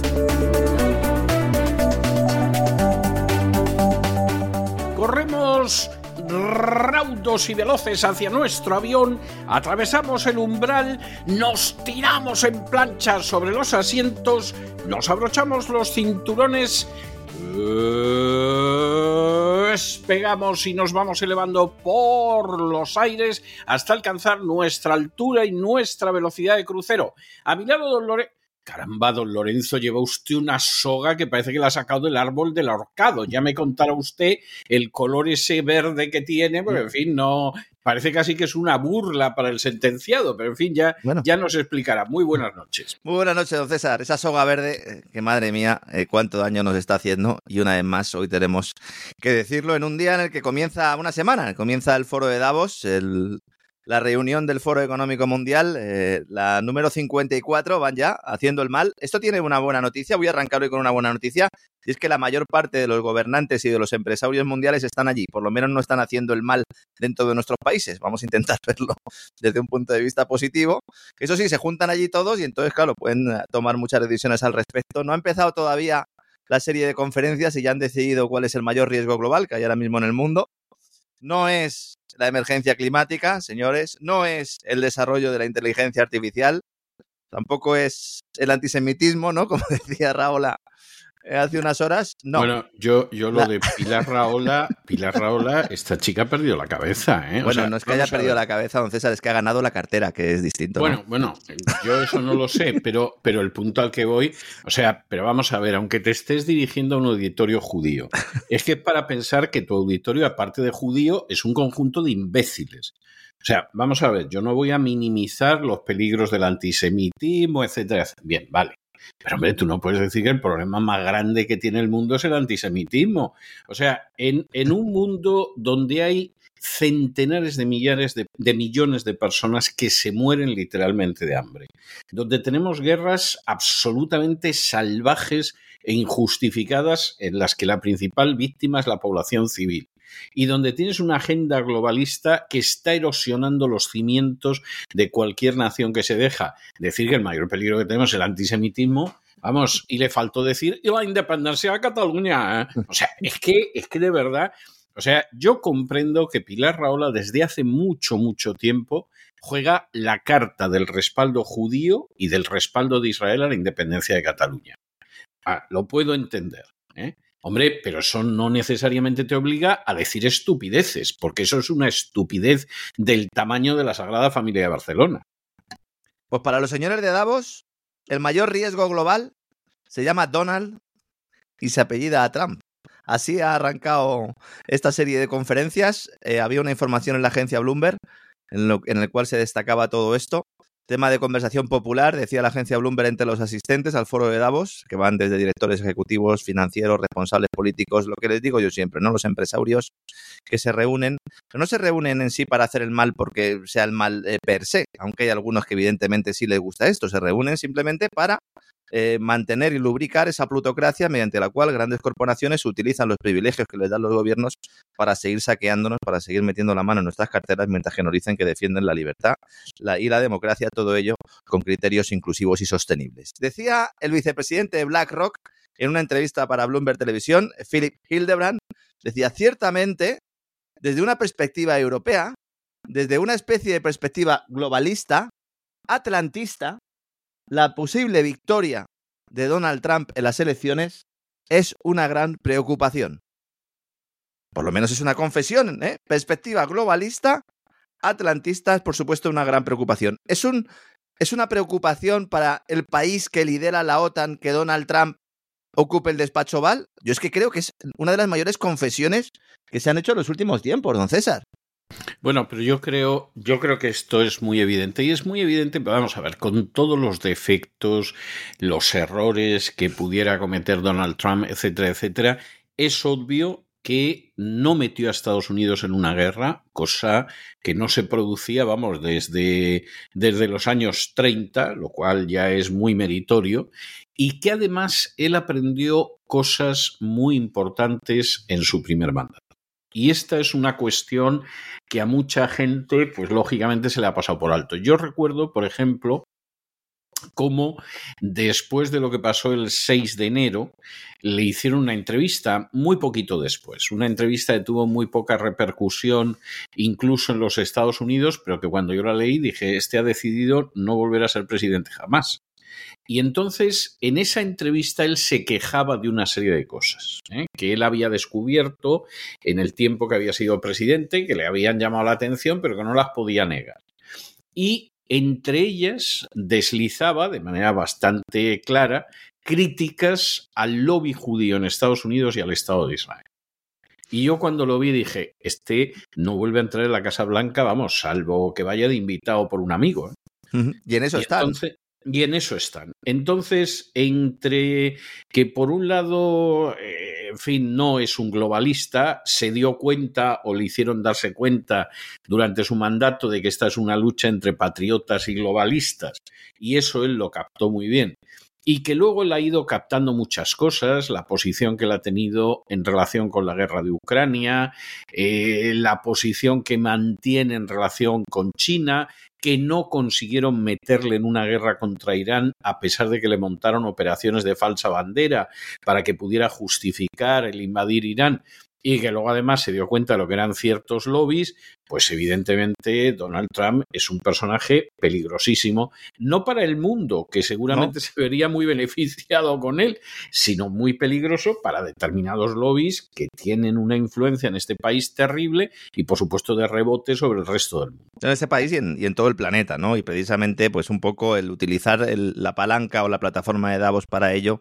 pues ilustra muy bien lo que está ocurriendo. Y a mí en estas declaraciones me sorprendía, no porque no sepa lo que piensa el señor Hildebrand, sino porque lo dije tan abiertamente y además que se refiriera en concreto a Europa. No podemos olvidar que al final el foro de Davos se celebra en, Suiza, se celebra en Ginebra y al mismo tiempo que se está produciendo además esa lucha por esas primarias eh, republicanas que están arrancando con ese Iowa que está, Iowa que está a 27 grados eh, bajo cero un temporal que ha obligado a suspender eh, buena parte de los actos de campaña, pero aún así Donald Trump calienta lo que haga falta es favorito indudablemente en ese arranque de las primarias republicanas. Lo han intentado tumbar por lo civil, por lo criminal.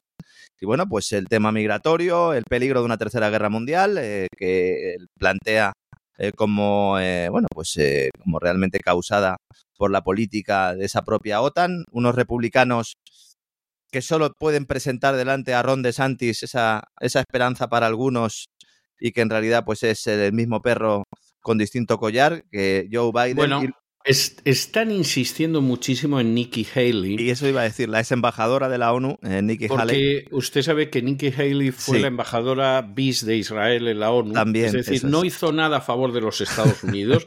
Podía perfectamente no haber ido a, los, a, la ONU, pero fue la embajadora de Israel. De hecho, cuando Nikki Haley se hace con el puesto de embajadora de Estados Unidos en la ONU, lo primero que suelta en la presentación es que va a defender los intereses de Israel.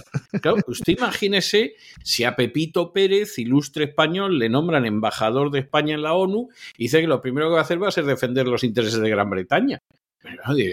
Este, este tipo, ¿qué pasa? Bueno, pues pasa lo que pasa. Esta es la señora a la que Donald Trump le llama cabeza de chorlito, ¿no? Podríamos traducirla. Es que es una cabeza de chorlito.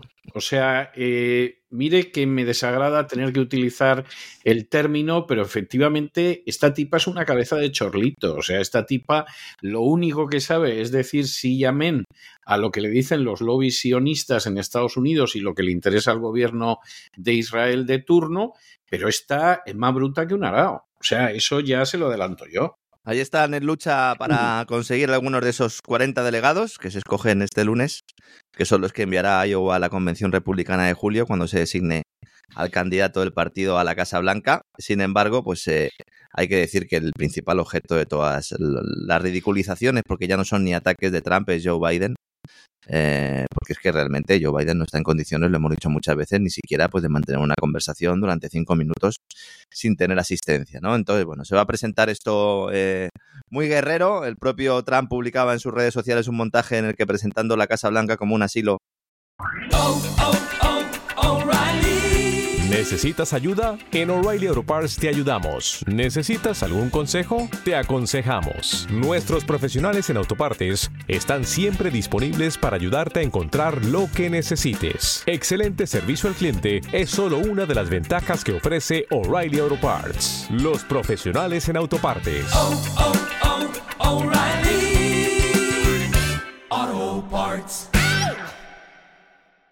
planteaba que su residente principal, eh, Joe Biden, no es capaz eh, ni siquiera puede hacer las tareas más básicas de la vida diaria y veremos lo que sucede. Bloomberg, además, eh, habían, ha llamado al ex vicepresidente de Estados Unidos, Al Gore, para preguntarle por todo esto.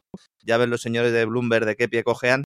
Y él planteaba eh, que no es inevitable que gane Trump, que él ha pasado por el proceso también de unas primarias, Al Gore, evidentemente ha incluso dirigido cuatro campañas nacionales a lo largo de los años, y dice él que algo le dice, ¿eh? que algo le da en la nariz, que este puede ser un año de sorpresas significativas y que espera que así sea porque no quiere de ninguna forma que vuelva Trump a ser nominado y reelegido.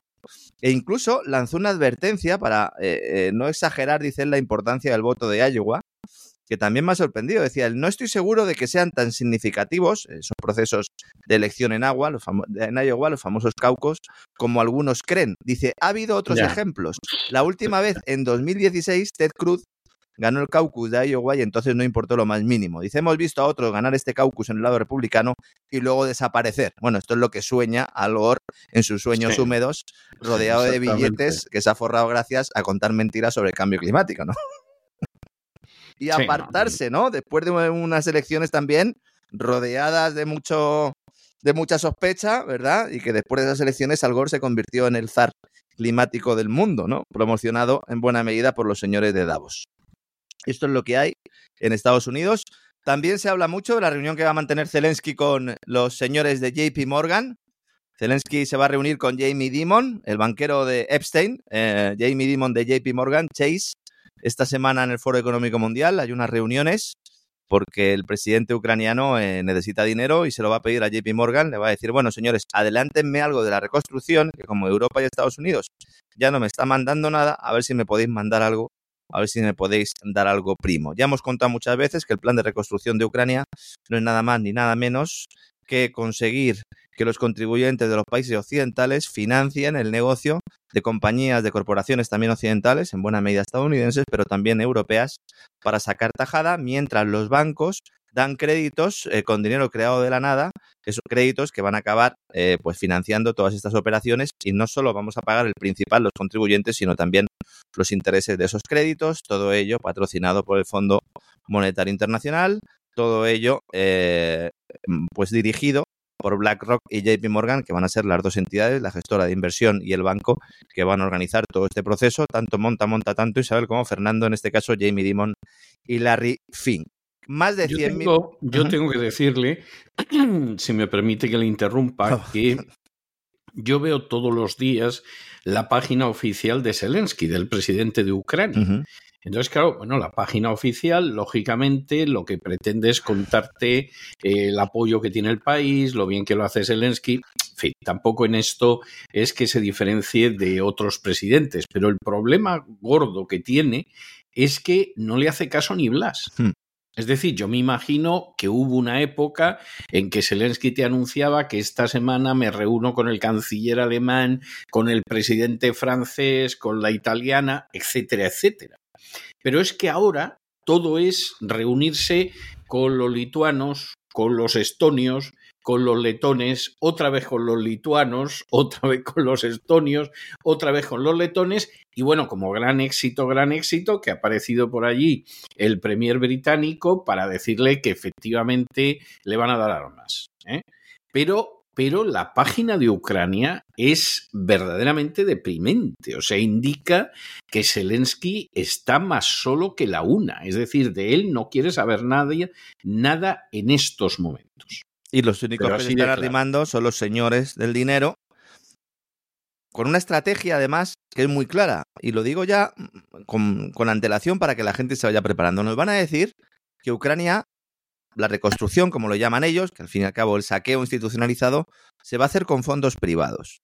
Nos van a decir que van a poner los Blackstone, los Citadel, los BlackRock, los JP Morgan, que van a poner dinero privado. Pero lo que no nos van a decir es que ese dinero privado se pone para obtener luego rentabilidades del 100, 200 y del 500%. Como ya ha sucedido con algunos de los amigos de Larry Fink y como hemos contado aquí y en el gran reseteo en numerosas ocasiones poniendo ejemplos concretos. Entonces ahora prácticamente todas las reuniones son con estas entidades financieras y como bien dice don César, ya no hay líderes extranjeros, excepto el caso de Sunak, que la semana pasada pues aprovechó para firmar otro acuerdo de armamento y dar de comer también al complejo militar industrial del Reino Unido, con BAE Systems a la cabeza, que también tienen que comer. ¿Qué va a hacer Zelensky en este Davos? Pues intentar eh, quemar su última carta pública, porque ahora sí va a estar realmente de forma presencial en Davos y no telemática como en las últimas eh, dos ediciones, y va a haber un intento de cobrar de tener algo de protagonismo que ya no quiere que tenga nadie, ni siquiera sus aliados en Estados Unidos, que lo que le están pidiendo, por favor, es que se eche a un lado y que derogue una ley que hay en Ucrania, que poca gente sabe, que, que le prohíbe a Zelensky negociar cualquier tipo de alto el fuego con Rusia. Que esto de verdad parece una broma, pero no lo es. Hay una ley que especifica claramente que eh, no se puede negociar con Rusia. Y entonces Rusia lo que está diciendo continuamente es, oigan, si nosotros quieren que en el futuro nos sentemos con alguien en algún momento, lo primero que tiene que hacer el señor Zelensky pues es derogar esa normativa que se ha autoimpuesto él mismo, temiendo que le puedan forzar realmente a firmar algo en contra, no de los intereses de los ucranianos, sino en contra de sus propios intereses, ¿no? Que al final vamos a eso. Va a haber grandes ausencias en este Davos. No va, no va Biden, tampoco va Xi Jinping. Eh, por parte de Estados Unidos, eh, la, la misión estadounidense va a estar liderada por Anthony Blinken, secretario de Estado. China ha confirmado la presencia de Li Qiang, el primer ministro. Tampoco va a ir Vladimir Putin. No sé si le iban a dejar, pero en todo caso eh, no va a ir. Y de los europeos, pues van a ir prácticamente todos. En la estrella, sin ninguna duda, va a ser Javier Milei, eh, que acude por primera vez como presidente de Argentina. Ya ha ido a otras ediciones. Pues si la estrella es Javier Milei, Sí, sí. te voy a callar, ¿eh? Pero, Sí. pero verdaderamente para ponerse a llorar, ¿eh? La estrella Javier Milei, que además eh, tiene muy claro que se va a sentar con Macron, porque él tiene muy claro cuáles van a ser sus, sus aliados. Eh, dice que su plan de gobierno tiene que estar refrendado por el Fondo Monetario Internacional, evidentemente, eh, por Cristalina Georgieva, que es quien le va a entregar el dinero para poder seguir eh, funcionando, para que pueda seguir funcionando su gobierno. Y ha dicho que su principal aliado en Europa va a ser Emmanuel Macron y que va a tener una reunión con él y que es su hombre y que es, evidentemente, su tipo eh, en el viejo continente. Va a hacer una disertación Milei sobre la libertad como la clave de la prosperidad.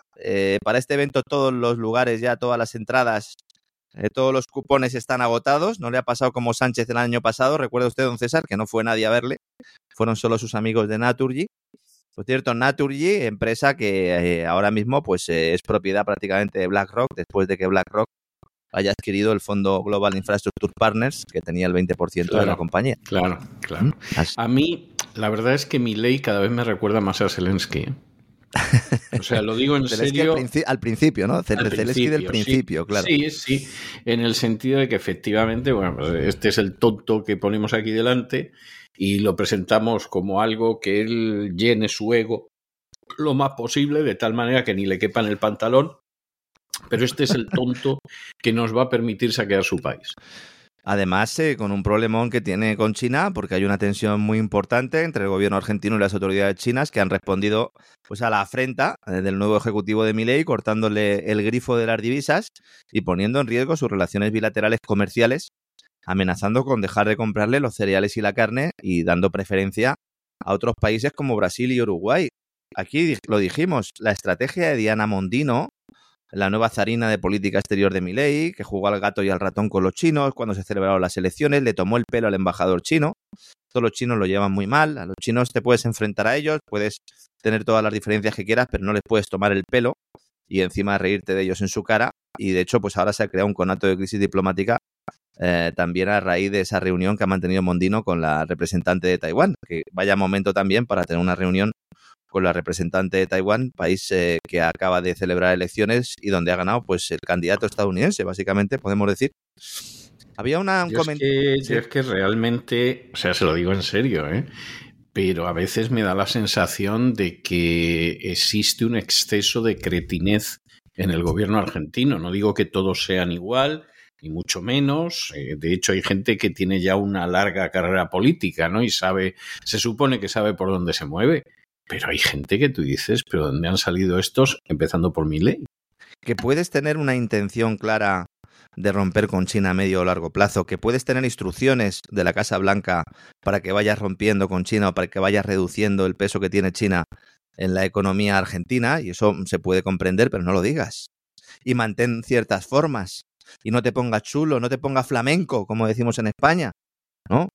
No saques a pasear tu chulería y digas, no, no, a mí los chinos no me interesan para nada. Que, que es cierto que durante la campaña él hizo muchas declaraciones en este sentido. Nosotros aquí ya mm, pusimos en tela de juicio no solo las declaraciones que estaba haciendo, sino la falta de responsabilidad a la hora de llevar este proceso a cabo. Yo pensé que cuando llegara mi ley vería la realidad e intentaría hacer lo que estoy planteando, ¿no? Pues intentar templar un poco gaitas y por lo menos seguir recibiendo las divisas eh, chinas, que son la principal fuente de divisas de Argentina. No es eh, Wall Street, no es el Fondo Monetario Internacional, no es, son las empresas estadounidenses las principales fuentes de divisas eh, extranjeras en Argentina, es China que de hecho tiene una línea de swap, una línea de suministro de divisas continua, y bueno, pues lo que ha dicho China es muy bien, que ustedes me metan el dedo en el ojo, que encima se ríen de mí y que además plantean internacionalmente que no quieren ir conmigo ni a comprar el pan, no hay ningún problema. Vamos a dar los primeros pasos para que se ejecute el pago del tramo del swap que gastó el gobierno de Alberto Fernández. Estamos hablando de unos 5.000 millones de dólares al cambio, más intereses que rondan el 6%. No es ninguna tontería, evidentemente, eh, eh, sobre todo si tenemos en cuenta el estado de la economía argentina una economía argentina que bueno, eh, acaba de eh, publicar su dato de inflación. Eh, la inflación mensual en Argentina es del 25%. El dato mensual. El dato mensual del 25%, un dato que según el propio gobierno de Argentina es, es espantoso, evidentemente es espantoso. Necesitar divisas y atacas a tu principal fuente de divisas. ¿Por qué? Porque necesitas dólares para tu plan de dolarización y consideras que es la mejor forma de conseguirlo. Bueno, pues veremos si tiene éxito o no. La tensión ha llegado a tal extremo que eh, China está planteándose también eh, pues, eh, practicar algún tipo de embargo de exportaciones. Hay una activación de un proceso de cobro que puede durar meses y hasta años en tiempos especiales que tiene la burocracia china que ofrece al gobierno de Milei una ventana para rectificar drásticamente su postura. Vamos a ver realmente si Milei tiene cuajo de mantener su, su postura con China, porque si no tendrá que empezar a devolver buena parte de este dinero. Luego también es verdad que después del encuentro de Mondino con la representante comercial de Taiwán, una reunión que no solo ha indignado a, la diplomacia eh, de, carrera del país, sino que también pues, ha generado cierta crítica dentro del propio país, se ha considerado una torpeza mayúscula, pero el que está más mosqueado y el que está más enfadado es Luis Caputo, el ministro de Economía, que está diciendo, bueno, pero señores, eh, ¿qué estamos haciendo? Necesitamos reactivar el swap como sea, necesitamos volver a sentarnos con los chinos. Las represalias eh, van a ir más allá. El régimen de Xi Jinping ha decidido empezar a priorizar a Brasil en sus compras de soja y de maíz. Brasil socio BRICS, Argentina solicitó entrar en los BRICS.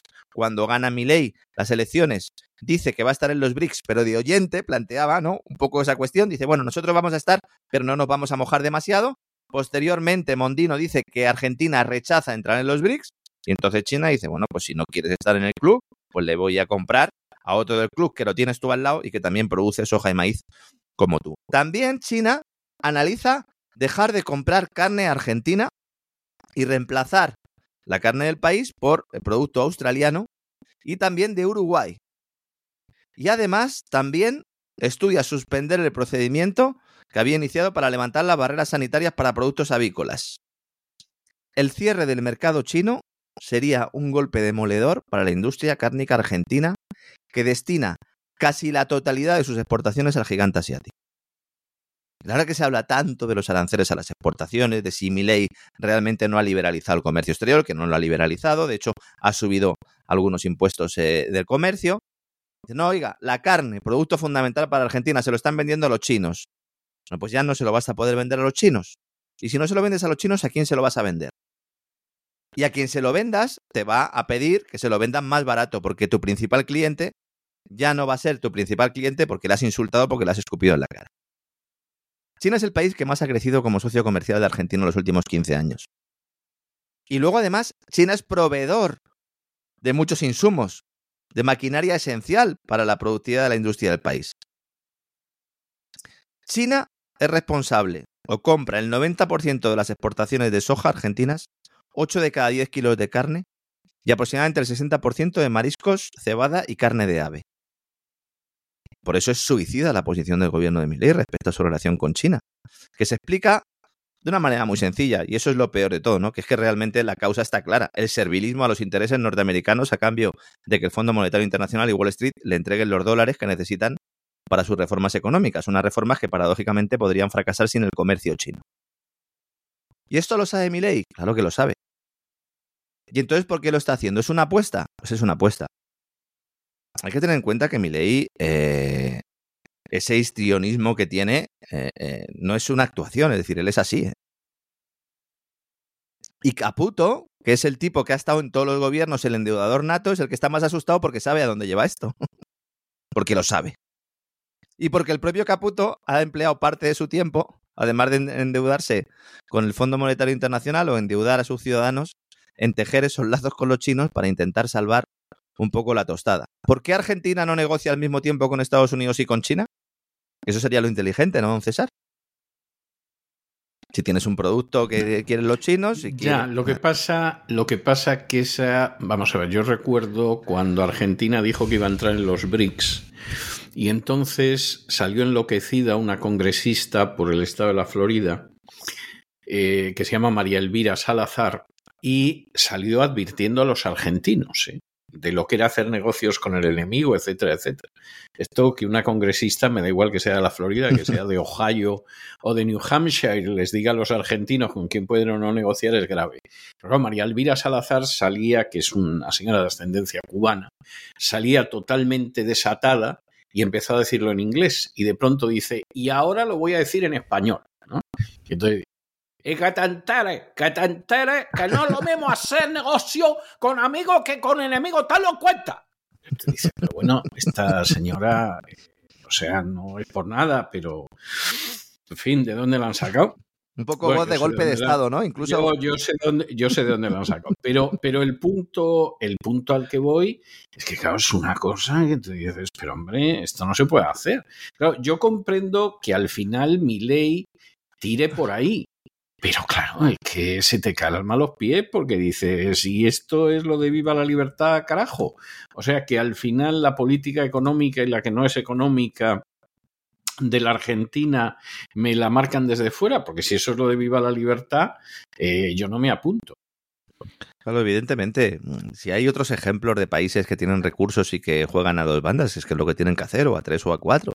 Yo he criticado en muchas ocasiones a España por no aprovechar esta ocasión, podría hacerlo con sus plantas de, de regasificación y llegar a acuerdos con Argelia al mismo tiempo que le estás vendiendo tú luego el, el, el, gas a Europa. Y si te dice Estados Unidos, oye, no, no, no, con Argelia no, tienes que acercarte a Marruecos, pues le haces una peineta y le dices, no me voy a acercar a Marruecos porque es enemigo mío desde el principio de los tiempos y porque ustedes mismos, Estados Unidos, utilizando al que luego fue monarca, eh, ¿verdad? Pues eh, también se ocupó, ya está ocupándose durante toda la transición española de meternos el dedo en el ojo y de favorecer precisamente intereses marroquíes por encima de los españoles.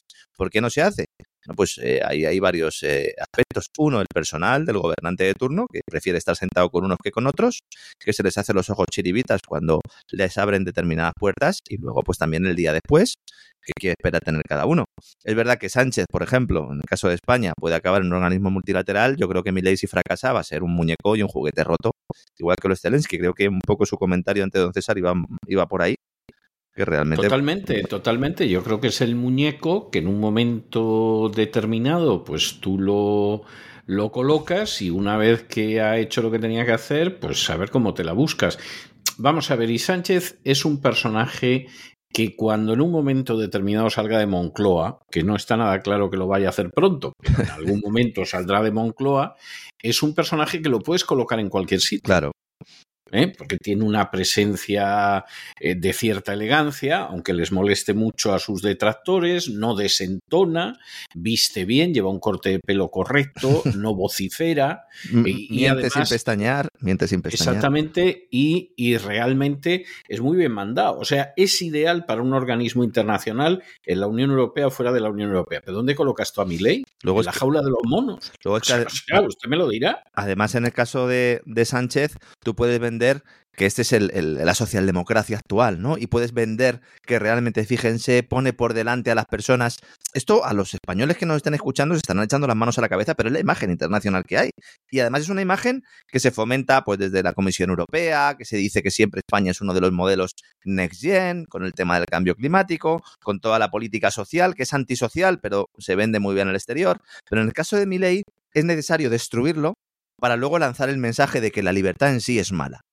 Porque si tú llegas al gobierno diciendo viva la libertad carajo, diciendo la Dalí de la libertad, aunque luego tomes medidas que van contra esa libertad, que son medidas esencialmente liberticidas, cuando caigas, cuando fracases, dirán, ¿veis lo que pasa con las medidas eh, liberales?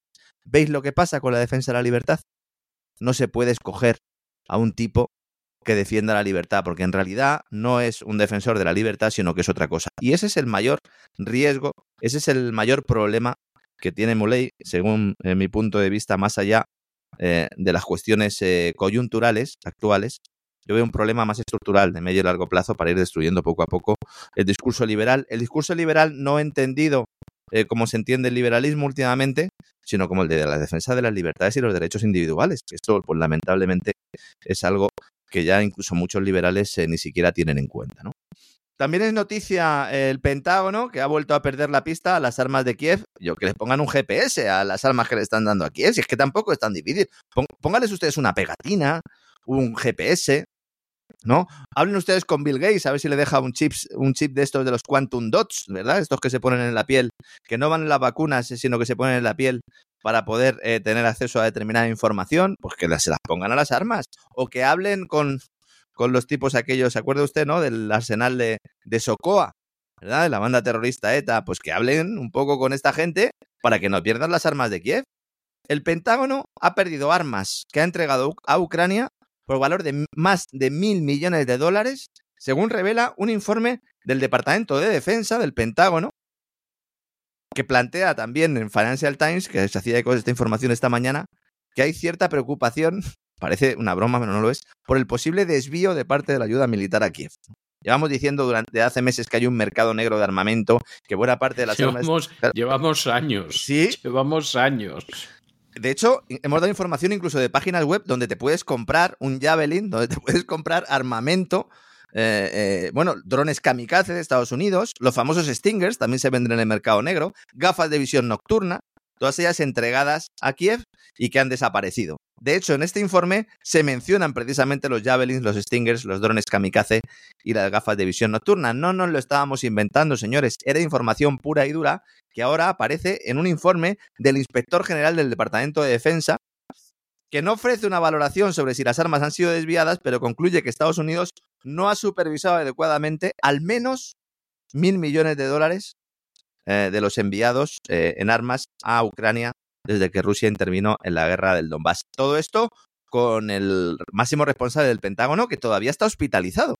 Este hombre todavía no ha salido y en lugar de pues, buscarle algún tipo de sustituto, pues eh, ahí hay un, vacío de poder, como contábamos el sábado en el programa del Gran Reseteo, donde estuvimos comentando todos los pormenores de la nueva operación militar en Yemen y de lo que está ocurriendo por aquellos lares. Eh, como siempre, agradecer a nuestros amigos que nos acompañan en cesarvidal.tv todos los sábados en el Gran Reseteo y en el resto de contenidos, una vez que ya pues hemos eh, conseguido restablecer la normalidad en aquellos suscriptores que tenían problemas para acceder, ahora ya pues pueden entrar eh, sin problemas, ¿no? El informe del Pentágono llega a decir, hay una frase también que es que, de verdad, nos hemos acostumbrado a unas cosas, dice, estaba, está fuera del alcance de nuestra evaluación determinar si ha habido desvío de dicha ayuda. ¿Cómo que está fuera de tu alcance? Es que es que es gravísimo, o sea, eso es grave, grave, grave que se diga, ¿no? Se está diciendo como todo si hay como si hay un, un delito en España y te dice el gobierno que está fuera de las instituciones el poder saber si hay uno. Ah, por Dios. Se está diciendo todo el día a Irán, se le está diciendo, oye, vosotros a los que vendéis armas tenéis que determinar dónde están yendo esas armas y tenéis que tener muy claro y tenéis que fiscalizarlo y no lo tenéis que enseñar. Dice, oiga, ¿y, ¿y ustedes no? Dice, no, es que nosotros ni siquiera somos capaces, porque está fuera de nuestro alcance, determinar dónde van las armas que nosotros estamos mandando a Kiev. Que no las están mandando a, ningún país que esté perdido en la selva, no, no, que lo están mandando al, este de Europa, pero bueno, al centro del viejo continente. Si cogemos a Rusia también como Europa, ¿no? Lo están mandando al centro del viejo continente. ¿Más fiscalización? que podría tener Kiev? Imposible. ¿O es que no te interesa que haya fiscalización? ¿O es que hay empresas de armamento que con el beneplácito, o bien mientras el Pentágono mira a otro lado, se están forrando con estos envíos de armas más allá de las comisiones naturales, incluso pueden estar vendiendo las armas dos y tres veces? Porque hay un montón de movimientos militares, terroristas, insurgentes, rebeldes, como quieran llamarlas, que en los últimos meses están obteniendo armas, armamento, sin ningún tipo de problema, porque primero pasa por la etiqueta ucraniana. Digo etiqueta porque en algunos casos ni siquiera llega a Ucrania. El informe, que como digo es del inspector general del Departamento de Defensa, concluye que los diplomáticos y los militares de Estados Unidos han tenido problemas logísticos y de personal que han contribuido a sus deficiencias en el seguimiento de la ayuda dentro de Ucrania. Así como en la vecina Polonia, donde Estados Unidos mantiene un centro logístico y que es donde nosotros estamos mandando los Leopards. Los famosos Leopards nosotros los mandamos a Polonia. La ayuda no llega directamente a Ucrania, sino que primero pasa por Polonia. ¿Por qué pasa primero por Polonia? No, es que, claro, como en Ucrania están en guerra, pues en Polonia tenemos nuestro centro logístico. Y una lavadora, don César. Yo tengo una lavadora de 8 kilos en casa. Pues esta debe ser al menos de 20 o de 30 kilos. No, no, como de 20 o de 30 kilos. Esta lleva 200.000 kilos lavados. O sea que, que, vamos, esta lleva, pero, pero ni se sabe lavado, ¿eh? Y entonces al final, al final del informe, pues pone recomendaciones para que esto no vuelva a pasar, ¿no? Dice, hombre, el Pentágono debería mejorar sus métodos de control, aunque es verdad que el seguimiento de los cambios en el inventario va a seguir siendo un reto. Si es un país aliado, si es un país del que estamos hablando todos los días, si es un país europeo, ¿cómo es un reto que sigas los cambios en el inventario? Es muy sencillo llevar este inventario. Claro, con e, otros ojos se ve ahora ese acuerdo que mencionaba usted antes de Sunak, de Reino Unido con Ucrania, para el suministro de armamento. Porque es que Reino Unido sí es capaz de garantizar la trazabilidad de ese armamento? ¿O es que ni siquiera se han preocupado por garantizar esa, esa, trazabilidad? ¿O es que precisamente por el hecho de que eso es un agujero negro interesa seguir mandando armamento? El primer ministro británico y el presidente de Ucrania han firmado un acuerdo bilateral de cooperación en materia de seguridad, que es el primer paso, abro comillas, en el desarrollo de una inquebrantable asociación centenaria entre ambas naciones. No sé, a mí no me salen las cuentas con lo de la asociación centenaria, don César. No sé, usted que es historiador. No, a mí tampoco. A mí tampoco, las cosas como son. No solo se sigue enviando eh, dinero en armamento y armas, sino más de lo que se enviaba el año pasado. Y entonces Sunak ha dicho, estoy aquí con un mensaje, Reino Unido tampoco vacilará, estaremos junto a Ucrania en sus horas más oscuras y en los mejores tiempos por venir. Porque esa es la idea, ¿no? Que al final va a haber unos mejores tiempos ahí. Mejores tiempos gestionados en buena medida por esas empresas anglosajonas y norteamericanas. El tema de la agricultura es evidente, lo he mencionado ya en, muchas ocasiones. La, guerra sirvió, entre otras cosas, para que eh, los campos, las tierras más fértiles del país eh, más grande eh, de Europa, el, considerado antes del conflicto como el granero de Europa, han sido pues vendidas a precio de saldo, han sido repartidos entre transnacionales eh, transnacionales eh, apoyadas por los grandes gestores y los grandes fondos de inversión, sobre todo Estados Unidos. Millonarios especuladores eh, que vieron con la llegada de Zelensky cómo se les abría el cielo y ahora muchísimo más. Y entonces al final, pues esa estrategia de la OTAN ha servido, pues además de para separar a Europa de, Rusia, para aislar Ucrania y saquear uno de los suministros de alimento más importantes del continente al mismo tiempo que se va destruyendo la producción agrícola de los países que sí están en la Unión Europea con las regulaciones creadas supuestamente para proteger al medio ambiente y las acciones occidentales a Rusia, que golpean también a la industria y a los consumidores europeos, como ya saben nuestros amigos, nuestros oyentes. En este, en, este marco se producen esas protestas de los agricultores, de los camioneros alemanes que han tomado Berlín. Es difícil ver imágenes en la mayor parte de los medios de comunicación, lo están ocultando porque eh, lo que temen es que esto se pueda, eh, pueda tener un efecto espejo en otros países y sobre todo se está mintiendo, porque se está diciendo que las protestas en Alemania son por la retirada de los beneficios fiscales al diésel. Pero esto es solo una pequeña parte del conjunto del problema. El conjunto del problema se llama, además de las sanciones occidentales a Rusia, la ley Restore Nature, de la que ya hemos hablado aquí. La ley de restauración de la naturaleza, que es como la ha denominado el Parlamento Europeo, y que implica que con la excusa del cambio climático se va a robar a los pequeños agricultores ya explicamos que en el caso de España el 40% de la tierra, según los cálculos que ha realizado la patronal agraria Saja, serán destruidos con esta ley y además se va a obligar a reducir a la mitad el uso de plaguicidas y pesticidas químicos. Los plaguicidas y pesticidas químicos que usa Ucrania. ¿Por qué? Porque Ucrania no estará en la Unión Europea, puede utilizarlos. Oiga, oiga, a, ver, pare un momento la, la película. ¿Me está usted diciendo que vamos a establecer mayores controles para el uso de determinados fertilizantes en Europa y vamos a obligar a los agricultores europeos a reducir su producción mientras permitimos que un país de fuera de la Unión Europea que está dentro, en el seno de nuestro territorio, pueda hacer negocio con esos plaguicidas, con esos pesticidas, con esos fertilizantes y además Es vendiendo por debajo de precio, es que es una barbaridad. Es una barbaridad. Eso es una barbaridad, es absolutamente inmoral y demuestra al final quién manda en la Unión Europea y qué intereses defiende la Unión Europea. Y no le demos más vuelta porque está más claro que el agua, vamos. Es- Este tipo de, de normativas van dirigidas a reducir la productividad de la tierra. Y cuando nos dicen que quieren acabar con el hambre en el mundo, y ahora en Davos nos lo dirán, ¿no? Que hay que lograr eh, que la mesa sea sostenible, que hay que lograr que los eh, productos y los alimentos eh, pues eh, puedan llegar a todos. En este marco pues se habla mucho de la comida artificial, ¿verdad? De los insectos. Vamos a hablar de todo ello el- en el gran reseteo eh, este sábado. No sé si dedicaremos un programa único doble a todo lo que va a pasar en el foro de Davos, pero como todos los años hacemos, vamos a, a entrar a fondo en ello. Pero cuando se empieza a plantear todo esto, lo que se quiere decir es, señores, va a haber una mayor parte de la población, la mayoría, que va a comer eh, esta basura, estos insectos, esta proteína artificial, y luego vamos a reducir artificialmente, mediante regulaciones, mediante medidas, utilizando el cambio climático y también la propaganda eh, anglosajona, la propaganda bélica, vamos a utilizar todo este proceso para reducir la productividad de las tierras en Europa y beneficiar a otros territorios. ¿A cuáles? A los que nosotros nos interesa en cada momento.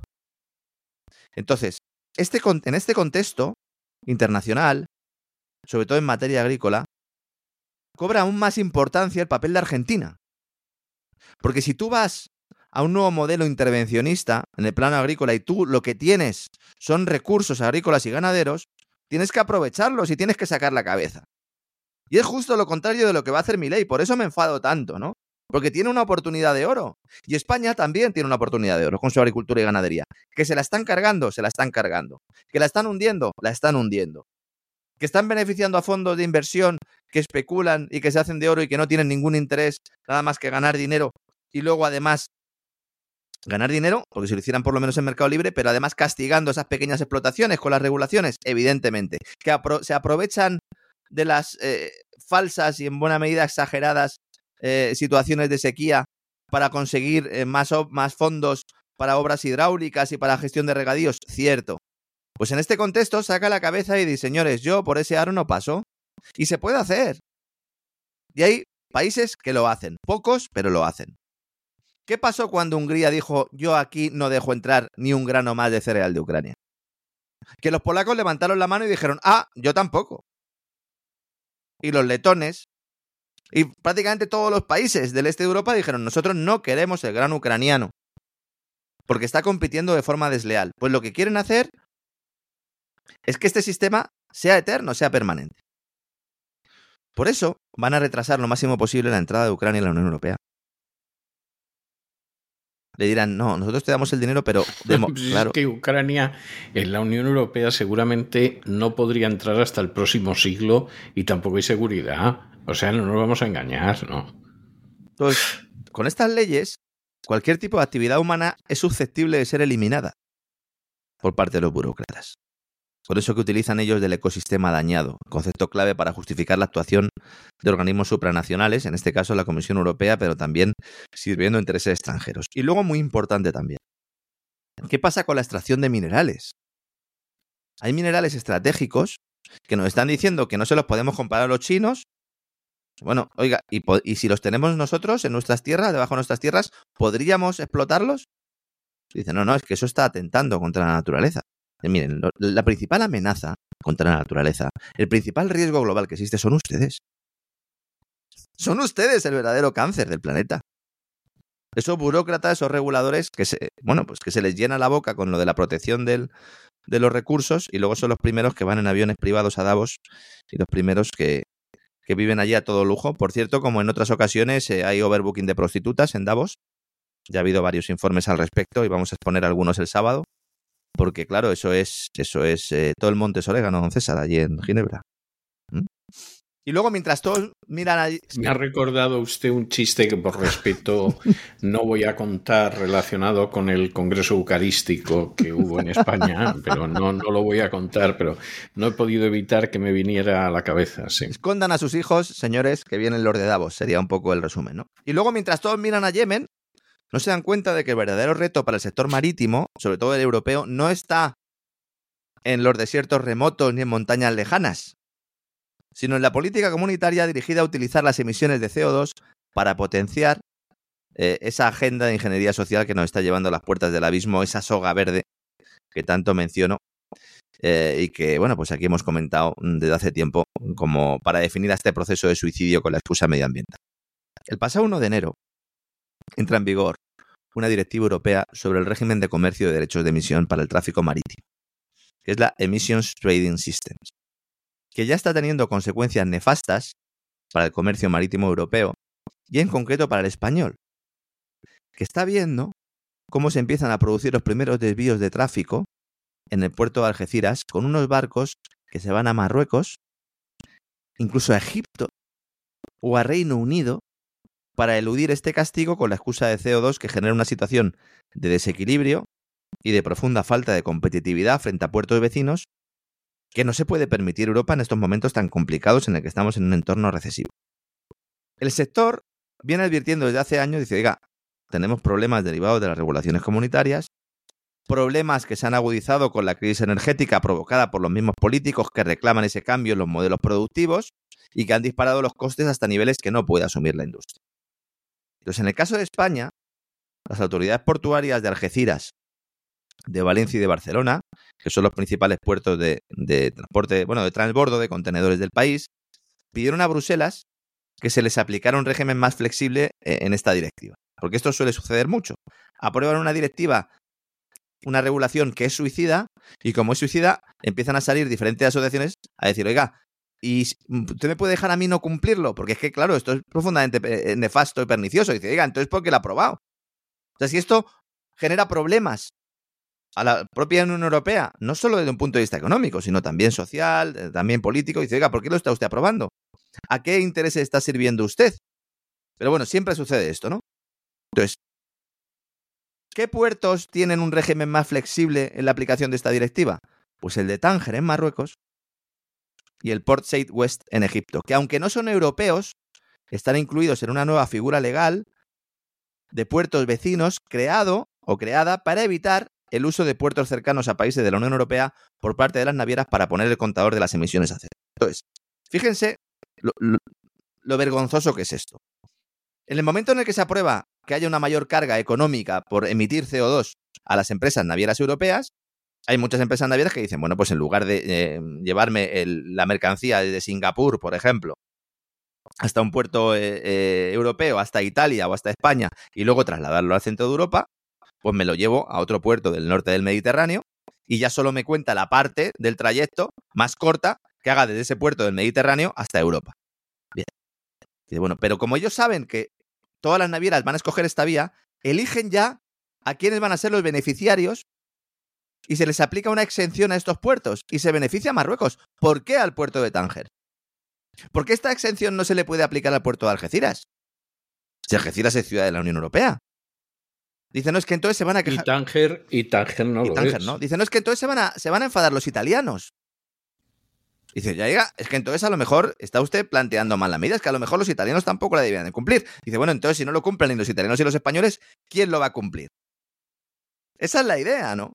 Entonces, por ejemplo, si un barco sale desde Singapur a un puerto italiano, pongamos por ejemplo, y luego va a, Amberes, a Bélgica, la mitad de las emisiones de CO2 que ha producido ese barco, calculado según los burócratas europeos desde Singapur a Italia, se contabilizan, hay que pagar por ellas, junto con el 100% de las emisiones del transporte entre Italia y Amberes. Las últimas son el 100% porque es un recorrido completo dentro de la, Unión Europea. Pero sin embargo, si en lugar de escalar en Italia, escalas en Egipto o escalas en Marruecos, contabilizas solo el 50% de todas las emisiones desde Singapur hasta Amberes dado que no computa como escala. Esto genera un diferencial que beneficia a estos puertos de estos países, que perjudica a los puertos europeos que estaban haciendo esta actividad y no es difícil adivinar lo que va a ocurrir con la entrada en vigor de esta directiva. De hecho, está pasando ya. Ejemplo de soga verde. Y una vez más vemos cómo las autoridades europeas toman decisiones que atentan contra el futuro de la industria del viejo continente, afectando también a los consumidores y beneficiando a terceros países. Todo ello mientras nos dicen que el mayor peligro que tienen los puertos es que nos compren los chinos. Es que de verdad, es que esto parece una broma de mal gusto. La que se montó en Alemania porque decían no se puede vender participaciones de los puertos a los chinos. Porque hay unas grúas espía. Esto era muy bonito. ¿Recuerda usted, don César, lo de las grúas espías? Me acuerdo, me acuerdo de las grúas espías, sí, sí. Era hay unas grúas que nos espían, todos los chinos nos espían. Diga, ¿por qué estamos pagando? Es un impuesto que nos hemos inventado por emitir CO2, afectando al comercio. Estamos viendo ahora con todo lo que está pasando en el Mar Rojo los problemas que puede generar telúricos un incremento de los costes en el transporte marítimo. Hay que intentar que los productos sean cada vez más baratos, de mayor calidad y más baratos. Hay que reducir el coste del transporte, no aumentarlo. Es como lo de electrificar las flotas de camiones. Es imposible electrificar las flotas de camiones en Europa. Y las empresas que tienen entre sus objetivos este hecho se están apartando. O como acaba de anunciar ahora la empresa de alquiler de coches, Hertz, ¿no? Con el tema del coche eléctrico que pasan del coche eléctrico, que ellos van a utilizar coches de combustión. No, es que de verdad. Una cosa es tener diferentes vías, diferentes formas, diferentes herramientas. Y otra cosa es fiarlo todo a un elemento que además necesita de la subvención y necesita de la regulación para poder mantenerse. Luego, claro, alguno se sorprende de lo que está pasando. Y en Alemania, que antes lo mencionábamos, cuidado porque acaba de explotar la burbuja inmobiliaria, esa que decían que no existía. Los precios de la vivienda en Alemania han caído un 10% en el último trimestre. Un 10%. Es el descenso más significativo desde que Alemania comenzó a registrar estos datos en el año 2000. Es un descenso superior al que se produjo durante la, burbuja inmobiliaria del 2008. Es su crisis inmobiliaria más importante en décadas. El Instituto Alemán de Investigación Económica ha emitido un informe y ha hecho unas declaraciones, eh, uno de sus responsables, en prensa alemana, diciendo que hasta 2022, que es el momento en el que ha estallado, aunque en 2023 es cuando ya hemos empezado a ver claramente los efectos de este estallido, se ha producido la mayor burbuja especulativa de precios de los últimos 50 años. El sector inmobiliario había experimentado un auge en Alemania, bueno, en toda Europa, después de la crisis de 2008 debido a los bajos tipos de interés artificiales, lo hemos dicho aquí desde hace mucho tiempo, y a la fuerte demanda. Sin embargo, ha sido subir tipos de interés, subir coste de construcción, y en determinados países como en Alemania, todo se ha ido al carajo, que diría eh, Milley. En el tercer trimestre se han caído los precios de las viviendas unifamiliares y, bueno, y también de los bloques de pisos en las principales ciudades alemanas, con una caída del 12,7% y los apartamentos ha caído su precio un 9%. Al mismo tiempo, se produce un fuerte aumento de las insolvencias en 2023, según también acaba de publicar Financial Times en un informe en los que plantean que las empresas que se dedican a reestructuraciones empresariales en Alemania están diciendo que hay muchas empresas zombies mantenidas a flote tras la pandemia de coronavirus precisamente gracias a las generosas ayudas públicas, a la suspensión de la obligación de declararse en quiebra y también a los bajos tipos de interés, y que ese escenario ha acabado ya y que ahora se están disparando las insolvencias en Alemania. Ver este escenario en lo que antaño era la locomotora de Europa debería hacer reflexionar a todos aquellos que dicen que en España todo va genial. Aquí también van a aumentar las insolvencias, de hecho están aumentando. Aquí también hay un problema inmobiliario, que es verdad que en Madrid y en Cataluña todavía se siguen construyendo menos viviendas que la nueva demanda, es verdad, pero solo en Cataluña y en Madrid. Hay unas últimas estimaciones de la sociedad de tasación eh, que acaban de anunciar, que indican que en Cataluña y en Madrid eh, se concentra el 50% de la nueva demanda de vivienda. Esta cifra nunca se había visto en la historia. 50%. Por lo tanto, ¿vamos a ver descenso de precios en Cataluña y en Madrid? Bueno, pues es difícil que se vean grandes descensos de precios. Pero ¿qué va a pasar con otras regiones, con otras provincias, con otras comunidades españolas? Es verdad que en la última década se ha evidenciado un claro desequilibrio entre oferta y demanda de vivienda en España, buena medida también gracias a esas regulaciones que algunos utilizan para hacer bandera de la intervención estatal, que es una tendencia que es verdad que podría intensificarse en los próximos 20 años, este desequilibrio entre oferta y demanda, más demanda que oferta, pero cuidado, porque cuando llegan maldadas y cuando no se puede pagar la hipoteca, al final acaban todos viviendo en la casa del abuelo, ¿eh? Que ya lo hemos visto esto. Si es que al abuelo no le ha ocupado la casa, los ocupas. evidentemente. Porque ¿no? hay, no, hay, no hay ninguna certeza. Es más, por el hecho de ser abuelo, tiene muchas posibilidades de que suceda eso. Y además a vivir de su pensión, ¿no? En la medida de lo posible, sí, pobrecitos. Mm. Entonces, esto nos tiene que hacer a todos reflexionar, como dice el refrán español, ¿no? Cuando veas las barbas de tu vecino cortar, por las tuyas a remojar. Uno lee prensa en Alemania y dicen, tenemos estancamiento económico. Bueno, en realidad caída. Acaba de salir el dato del PIB. Eh, la economía alemana ha caído un 0,3% en el cuarto trimestre. En el anterior trimestre eh, tuvo una evolución 0,0. La Alemania sin alcohol, que decíamos aquí medio en broma, medio en serio. En realidad Alemania está en recesión. Altos tipos de interés, aumento de salarios, elevados precios de la energía, restricción presupuestaria del gobierno, pues todo esto hace que las empresas en apuros aumenten. Y en Alemania, las empresas de reestructuración indican que las insolvencias van a crecer entre un 10 y un 30%, que son niveles anteriores a la pandemia. Ahora las fábricas están parando y les echan la culpa a los UTIs, que esto también de Aurora Boreal. Dicen, no, es que claro, como no recibimos los insumos por culpa de los UTIs que están allí, pues fastidiando a los barcos, eh, oiga, usted tiene problemas más serios, más graves y los tenía antes de los UTIs. Que es verdad que a lo mejor, pues, eh, esos problemas que hay también para conseguir determinados insumos agudizan no la gravedad de, del, bueno, pues esta situación, pero evidentemente no lo puedes enarbolar como único factor. Y ya para terminar, hablamos un poco de España y de esa pelea que hay ahora cuenta del salario mínimo interprofesional, que es un error subir el salario mínimo en una economía que deja de crear empleo. Por mucho que nos digan, España está dejando de crear empleo, porque lo que tira realmente es el empleo público y el empleo privado está, eh, bueno, pues cerró el año creando solo un 2,5% de los eh, de incremento, incremento del 2,5% en la creación de puestos de trabajo, lo cual pues denota claramente una cierta atonía. El debate sobre el salario mínimo se ha convertido en algo recurrente además en los últimos años.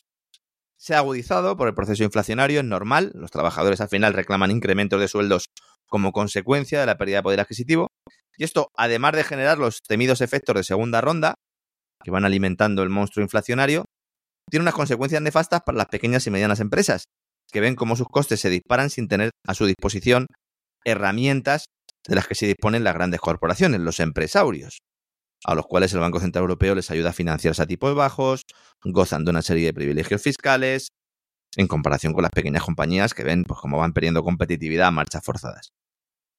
Hay mucha literatura académica que demuestra que la legislación de salarios mínimos incrementa el desempleo y reduce los ingresos de los trabajadores menos cualificados, porque su jornada laboral se reduce y en ocasiones ni siquiera tienen jornada laboral porque el empresario bien se deshace de estos trabajadores o no contrata más. Yo sé que esto es una cuestión que genera eh, mucho debate, con posiciones bastante encontradas. Todos podemos encontrar estudios que nos indican que en determinado país, cuando se subió el salario mínimo interprofesional, se destruyó empleo, o bien no se destruyó empleo, pero hay que mm, tener una cosa clara. Si un país sube el salario mínimo por encima del salario eh, ligado a la productividad que tendría que tener ese determinado puesto de trabajo, puede destruir empleo es decir, que el trabajador en concreto se vaya a la calle, o puede dejar de crearlo. Y esto es muy difícil de medir. ¿Cómo mides algo que no ha pasado? ¿Cómo mides el trabajo que se va a dejar de crear en los próximos meses por el incremento del salario mínimo? Solo puedes ir a análisis a posteriori. ¿Qué pasó con el sector agrícola? Por volver al tema agrícola. Se subió el salario mínimo interprofesional y ya determinados trabajos poco cualificados no digo que en la agricultura todos los trabajos sean poco cualificados, pero mm, una parte importante del trabajo que se hace en el sector primario es, eh, requiere ¿no? de trabajadores poco cualificados, o mejor dicho, no requiere trabajadores muy cualificados, vamos a ser rigurosos. Y entonces ahí, cuando se sube el salario mínimo, el efecto sobre las pequeñas explotaciones es muy grave. Porque no se puede contratar, no te sale a cuenta contratar. Pero no porque el empresario sea muy malo, y no quiera pagar sueldos altos. No sale, porque no sale a cuenta. Claro. Punto. Sino porque estos trabajadores menos cualificados no son capaces de generar la productividad necesaria para justificar ese salario. Esto hay mucha gente que no lo entiende porque desde el ámbito político y también desde buena parte del ámbito académico se ha desvirtuado completamente la teoría económica usando la propaganda y la mentira. El salario nunca puede estipularse por criterio político, sino por variables concretas como la productividad y el nivel de desempleo de una determinada economía. Hay un estudio muy famoso de los economistas españoles Sofía Galán y Sergio Puente de la Dirección General del Servicio de Estudio del Banco de España, que ya estimaron hace años en un informe que aquellos trabajadores afectados por el salario mínimo interprofesional tienen el doble de probabilidades de perder su empleo que quienes no lo están. Estamos hablando fundamentalmente de personas jóvenes y mayores de 45 años que se ven obligados a realizar una tarea a lo mejor para la cual no tienen formación, pero como no hay otra cosa tienen que trabajar en esos trabajos o en esos empleos que no requieren mucha cualificación. Evidentemente, cuanto más rico, cuanto más productivo sea un país, podrá tener salarios mínimos más altos, capaces incluso de soportar sin experimentar efectos adversos. De hecho, los defensores de tener un salario mínimo interprofesional suelen mencionar mucho los casos de los países del norte de Europa, ¿verdad? Dicen, no, es que, oiga, hay países en el norte de Europa donde el salario mínimo son 2.000 euros, 2.500 euros al mes. Y además no tienen paro. Están ustedes equivocados los que hacen este análisis. Esto se produce porque todos los trabajadores son capaces de generar una riqueza de al menos esos 2.000, 2.500 euros al mes. Exacto, exacto. Lo cual, paradójicamente, haría innecesario tener un salario mínimo en estos países. Si estos países quitáramos el salario mínimo, por ley, el salario mínimo de mercado sería muy similar al que hay actualmente. Porque no hace falta. Sin embargo, si impusiéramos un salario mínimo de semejante magnitud en España, la inmensa mayoría de los trabajadores se verían abocados de inmediato al desempleo forzoso. Imagínense, ponemos un salario mínimo de 3.000 euros. ¿Cuánta gente seguiría trabajando? ¿Cuánta gente llegaría a su trabajo y le diría al empresario, te voy a pagar 3.000 euros al mes porque tú me generas a mí más de 3.000 euros al mes? Pues evidentemente muy pocos.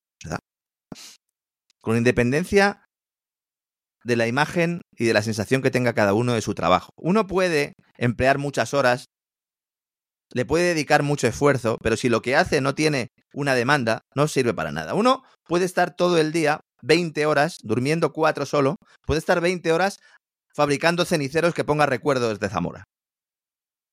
Y puede fabricar un millón de ceniceros. Y puede ponerse a vender esos ceniceros. Y a lo mejor, pues, vende 100 ceniceros. Y el resto se los come con patatas. O no es que a mí me tienen que pagar por el esfuerzo que yo he hecho. Eso es un error. Es un error. Y luego hay que tener en cuenta, como digo, la estructura de la propia economía. Una economía sin salario mínimo ajusta los salarios a un nivel compatible con el pleno empleo. El problema es que en España ese nivel compatible con el pleno empleo sería muy bajo, nivel salarial muy bajo. Y mostraría los problemas estructurales que tiene España y que ocultan los gobiernos de todo color y pelaje con decisiones administrativas que en lugar de solucionar problemas los agravan para beneficiar además a las grandes empresas. Porque enarbolando la bandera de la justicia social se ponen más piedras en un mercado laboral, ya tienen muchos problemas y encarecen la contratación de trabajadores para las empresas más pequeñas, destruyendo competencia. Por eso Yolanda Díaz es una de las agentes más claras del IBEX, a pesar de lo que muchos puedan pensar. Por eso, a pesar de la propaganda, y aunque nos digan lo contrario, todas las medidas que está adoptando el, Ministerio de Trabajo bajo la gestión de Yolanda Díaz están perjudicando a los de abajo y beneficiando a los de arriba. Eso sí, ella nos lo cuenta como si fuéramos absolutamente imbéciles y a lo mejor, como suelo decir, alguno tendría que empezar a plantearse que a lo mejor es que lo somos un poco, ¿no? Coste real de contratar a un trabajador en España. Si al sueldo bruto que percibe el trabajador donde tiene ya IRPF y cotizaciones a cargo del asalariado, se suman las cotizaciones que tiene que pagar la empresa y las vacaciones, el coste laboral total es prohibitivo. Ahora, subiendo el salario mínimo, contratar un trabajador en España pasaría a costar entre un 67 y un 75% más, según los datos de la patronal CEPIME, la patronal de las pequeñas y medianas empresas, que desde aquí les solicito que se salgan ya de COE. Que COE está controlado por los Iberdrolas, por los Telefónicas, por los Santander, y no están defendiendo los intereses de las pequeñas y medianas empresas. Y si ustedes quieren defender realmente los intereses de las pequeñas y medianas empresas, tienen que ir por libre y no pueden ir de la manita del señor Garamendi. Y este es el mayor problema que tiene España ahora mismo en el ámbito laboral. Y realmente pues se enfoca de una manera eh, pues torticera y nada adecuada. A mayor productividad, sueldos más altos. Luchemos porque haya más productividad, ¿Qué pasa? Que esto es más difícil de conseguir, don César, que subir el salario mínimo por decreto. Porque necesitas... Pero muchísimo, claro. muchísimo más difícil. Vamos, ¿dónde vas a comparar? Y entonces... ¿Dónde vas a comparar? En una economía donde la productividad cae de forma sistemática como la española, sube salario mínimo y ¿qué tienes como resultado? Más paro o menos creación de empleo, más economía sumergida, porque claro, habrá trabajadores a los cuales ya no se les contrate y que trabajarán en negro, y empresas menos competitivas. ¿Esto por qué no se explica? Pues ya digo que hay muchos incentivos para que la situación siga siendo esta, don César. Así que ahí estamos. Espero, don César, que no, que no se me enfríe usted. En Estados Unidos va a hacer no, fresquito. No, no, no, no, no. Bueno, hoy ha nevado, estábamos. Eh, todavía estamos ahora a 3 grados bajo cero. Pero yo personalmente salí a pasear cuando no había salido el sol y ya estaba la cosa bastante nevada y lo pasé muy bien. Lo pasé muy bien, hasta me crucé con un zorro que iba por el camino, que se paró unos instantes a verme y no debió de verme persona fiable y siguió su camino, no se quiso cruzar conmigo. Pero, pero por lo demás estupendamente. Una vez mientras que estamos haciendo el programa, algún ciervo se pasa a escuchar la voz de César Vidal. Eso, eso es muy común. Eso es muy común. Si no nos vamos a engañar, eso es muy, muy común, muy común. Bueno, pues con esto nos despedimos en el vuelo del Blue Monday, que hoy era el Blue Monday, el lunes triste, ¿verdad? Yo siempre me... Bueno, hoy es el día de Martin Luther King. También, día de Martin Luther King, es festivo, Sí, es festivo sí, en. Estados Unidos, ¿no? Es, es festivo ahí. Es festivo en Estados Unidos, es una de las fiestas nacionales y la verdad es que es muy, muy agradable. O sea, a mí me es un día que además hoy le he dedicado yo el editorial, pues yo creo que es uno de los pocos personajes que, que tiene una categoría moral más que no- notable y de, de alcance internacional y con un mensaje totalmente eh, de interés y vital y al mismo tiempo vigente hoy en día, ¿no? Donde parece que a la gente, sobre todo la idea de las muertes y las muertes masivas y, y todo este tipo de cosas les entusiasman. Bueno, pues eh, hay gente que pensaba que era posible otro tipo de mundo y además demostró que era posible. Es decir, no es que tuviera un pensamiento utópico. Por eso lo que, mataron, no, nunca hemos sabido. Exactamente, él demostró que era posible y efectivamente, pues eso tiene su coste, claro, por eso lo mataron. Tiene un programa Martin Luther King en el Gran Reseteo también. A ver si al- eh, cuando vayamos eh, preparando contenidos para la, para la época vacacional, vamos eh, revisando algunos personajes que yo creo que, que habría que analizar a fondo, ¿no? Sí, sí, lo tiene, hombre, lo tiene como lo tiene Gandhi como lo tiene otro. Posiblemente en el caso de Martin Luther King sea un personaje todavía más importante que Gandhi, porque ha tenido un alcance mucho más internacional, ¿no? Pero verdaderamente sí, sí es. Además ha habido mucha documentación clasificada de, de cómo el FBI bueno, se intentaba acusarle de muchos delitos que evidentemente no, no tenían Sí, razón de y ser. como además quien puso en marcha al FBI fue precisamente Bobby Sí. Kennedy.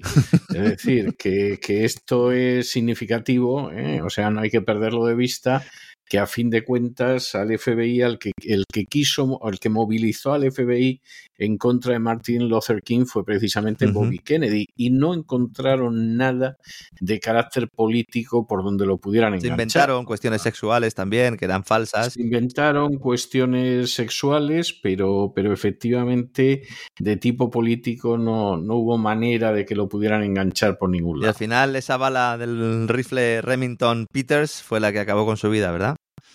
Sí, y la familia, por supuesto, nunca, nunca, nunca eh, se ha creído que, que efectivamente lo matara el personaje al que le cargaron el muerto, nunca mejor dicho, y todo lo contrario. O sea, Me lo apunto para, contenidos mm, del gran reseteo y para que nuestros queridos suscriptores pues, puedan conocer también a fondo, ¿no? Todo lo que fue no solo su figura, sino también pues cómo se le intentó desacreditar y finalmente, lamentablemente, asesinar, ¿no? A este icono de los derechos civiles. Así es, así es. Bueno, pues, pues nada, nos encontramos. En un ratito nos encontramos, que hoy tenemos historia. En un ratito, claro, hombre. si vamos a seguir hoy con Omar y Hapsun. Claro. O sea que, que realmente, vamos, nos lo vamos a pasar Estoy aquí bomba. preparado, O sea que me traigo un pañuelo para la arena, porque el otro día me puse a toser y bueno, hoy ya no quiero que toser con la arena. Vengo un poco tuareg, también hay que decirlo. Vengo... Bueno, Bueno, pero eso a usted le va bien, ¿eh? O sea, yo creo. Para que no se me vea la cara, yo ¿no? Creo. Sí, sí, sí, sí, sí, sí. Yo creo que efectivamente a, ti- a usted le va muy bien. El otro día, por cierto, me pasó una cosa muy curiosa. Salgo a pasear, salgo a pasear fuera de casa el sábado y entonces me encontré a un señor que me, me saluda muy amable, iba paseando un señor mayor, ¿no? Y eh, me vio como yo iba con mi gorro, mi, mi chaqueta de cuero, etcétera, y se dirigió a mí en francés cosa que me llamó la atención, me dijo que es que le había parecido que, que lo mismo lo que yo era, era que yo podía ser un, un canadiense. Ah. Digo, pues mire, no, no, no, canadiense no soy, o sea, ya, ya le adelanto yo a usted que no. Pero empezamos a hablar en francés y en un momento determinado yo le pregunté de dónde era él y me dijo que era de Marruecos, con lo cual empezamos a hablar en árabe un ratito y cuando llevamos un rato hablando en árabe me pregunta que de dónde era yo y entonces le dije que había nacido en España y me dice, dice, pues fíjese usted, España, qué bonito país, tengo una hija que vive en Sevilla, no sé qué, me cuenta cosas y en un momento determinado pues eh, estábamos hablando y me dice, dice, pues fíjese usted, con, si se le quita lo que lleva usted puesto ahora, etcétera, etcétera, etcétera, dice, podría usted eh, ser árabe. Y pensé yo, pues si llega usted a ver a Lorenzo Ramírez, ya vamos, se cree, se cree que hemos salido de, de, vamos, de alguna jarca que, vamos, eh, andalusí totalmente, ¿no? O sea, Bueno, que, yo en Turquía, en Turquía pasaba como uno de los autóctonos, ¿eh? Cuando estuve en Lo Turquía. creo, lo sí, sí. creo. Y, y todavía si va usted sin barba, bueno, a lo mejor no, no es tan grave. Pero yendo con barba, ya vamos, ya es algo por demás. O sea, es algo, es algo verdaderamente por demás. O sea que yo lo, lo comprendo perfectamente, pero ya digo, este señor cuando me soltó eso, yo inmediatamente pensé, pues anda, que si llegas a ver a Lorenzo A mí Ramírez. por canadiense no, no me habrían tomado, don César, también se lo digo. Bueno, a lo mejor si hubiera ido usted vestido como yo, que llevaba una zamarra americana y una chapka rusa. O sea, Ah. fíjese usted de canadiense lo que yo tenía, ¿no? En todo caso, de, de señor que se enfrenta con, con el frío, pero vamos, por lo demás, absolutamente nada, ¿no? Pero el hombre lo decía convencido, era curioso, siendo marroquí, todo la poca ropa que llevaba encima. O sea, iba que yo dije a este le puede dar un pasmo antes de llegar a la esquina. Podría haber pedido usted Digo, unos tomates, ya que, ya que pasaba por es- sí. Se podría haber preguntado, ¿usted no se dedicará a la, exportación del tomate, no? Porque conozco yo un sujeto que a lo mejor le, le interesa, vamos, o sea que... Pero no, no, vamos, de estas Nos vemos cosas. en un ratito, don César. Bueno, voy a sacar, voy a ir afilando la vemos. que me compro una piedra a afilar Venga. de esas de las buenas y en un ratito nos vemos, don Muy César. bien. Venga, vamos a ver.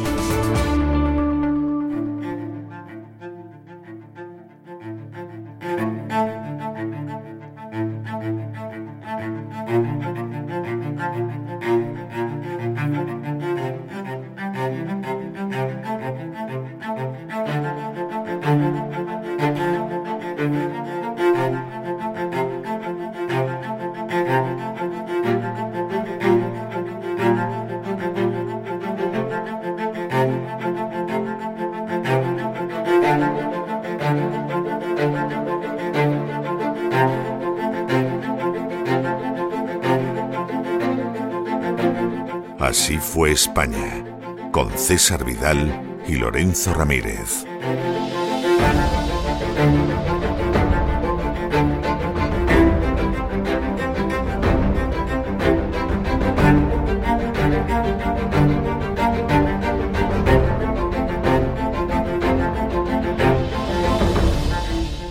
Estamos de regreso y estamos de regreso para dar inicio a ese programa doble y sesión continua que tenemos todos los lunes en el programa La Voz dedicado a la cultura hispánica.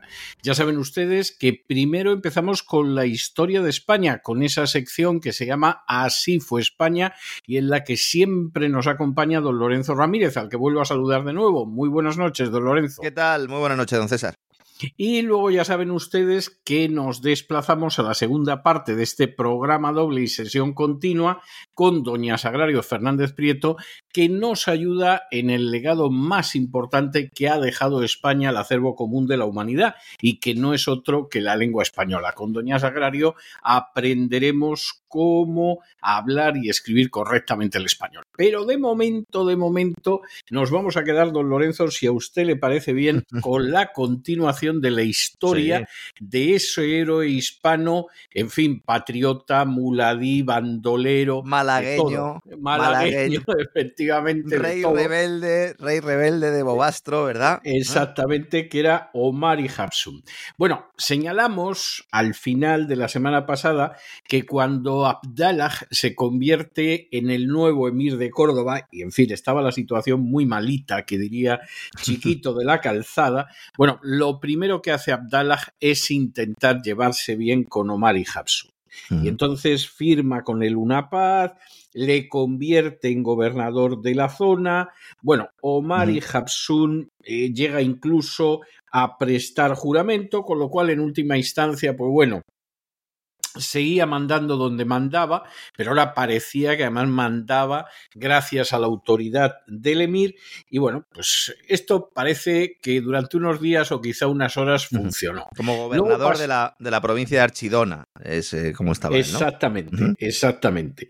¿Qué sucedió con Omar y Hapsun? Bueno, pues lo que sucedía siempre, que generalmente él pactaba, firmaba, se sometía a lo que en apariencia había que someterse y luego lo que acontecía era que hacía lo que le parecía totalmente. Y en este caso, pues en un momento determinado, lo que hizo es que empezó a pactar con rebeldes, con potencias extranjeras y colocó así en una situación enormemente difícil a, al propio Emir Abdallah. En un momento determinado, en el 889, lo que sucede es que el emir va por él y, sin embargo, Omar Ibn Hapsun sabe responder magníficamente. En aquel momento casi toda Andalucía estaba sometida a distintas sublevaciones de carácter muladí, uh -huh. lo cual le permite mantener una situación de ventaja. Con campesinos eh, mozárabes también, ¿verdad? Que estaban dentro de estas, de estas tropas, podríamos decir así, ¿no? Efectivamente, en el distrito de Elvira, los muladíes se enfrentaron con los árabes, obligaron a su jefe, que se llamaba Sawar, a buscar refugio en una ciudadela, en la ciudad que se llamaba La Roja, es decir, Alhambra en, en árabe, es decir, Alhambra en español. ¿no? Y de hecho, pues ahora no es tan roja, parece más bien de un color naranja, pero hubo una época en que efectivamente era roja y estaba situada en la parte alta del barrio de Garnata. Garnata, uh -huh. que no se les escapará a nuestros oyentes, pues que no es ni más ni menos que la actual Granada.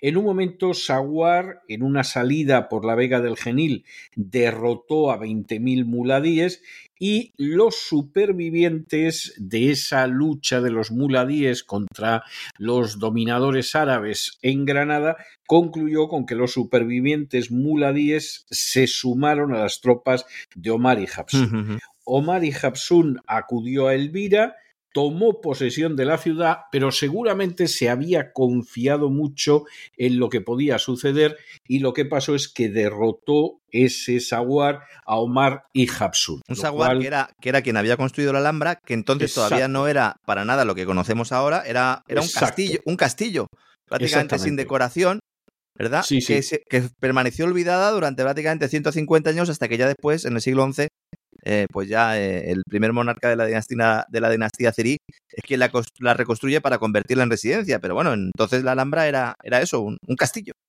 Exactamente, era simplemente una ciudadela de defensa donde se suponía que se mantenía el último momento de resistencia, pero de la Alhambra haremos referencia, me imagino que dentro de bastantes temporadas también, pero iremos haciendo referencia a ella en sucesivos episodios porque efectivamente la Alhambra es una joya incomparable. Yo tengo que reconocer por ir al terreno personal que una de las cosas, y no son muchas, que yo echo de menos en España es precisamente la Alhambra.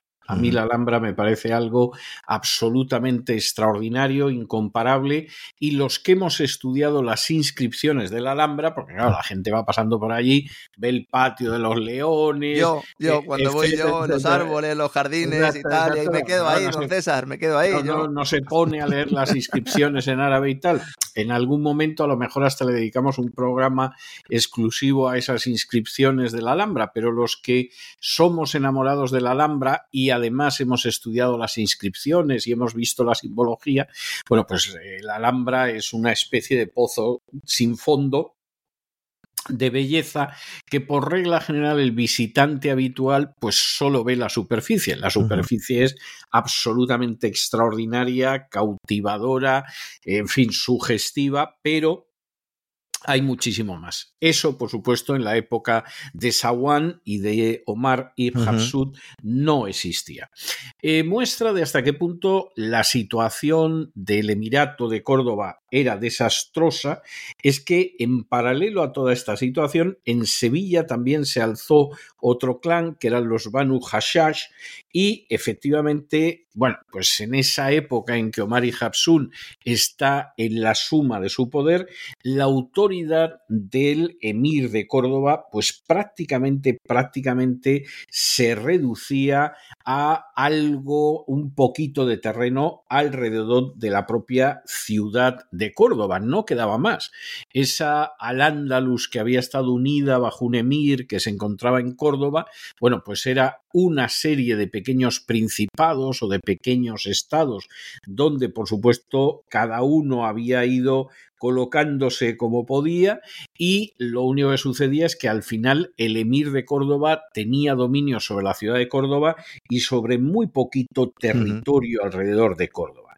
Es precisamente en ese momento cuando Omar y Habsun decide ir sobre Córdoba. Y decide ir sobre Córdoba porque Córdoba, por no controlar ya, no controla ni siquiera la costa, lo que ahora sería Almería, que tenía un puerto muy importante, el, principal puerto andalusí, que era el puerto de Pechina, bueno, pues eso se había convertido en república autónoma, como pasó con el cantón de Cartagena, veremos qué, qué pasó en la época de la Primera República, es decir, que ahí realmente realmente, lo único que quedaba era Córdoba y en ese momento Omar y Habsun decide arrojar su cuarto a espadas, intentar tomar Córdoba y hacerse con el control de los restos del Emirato.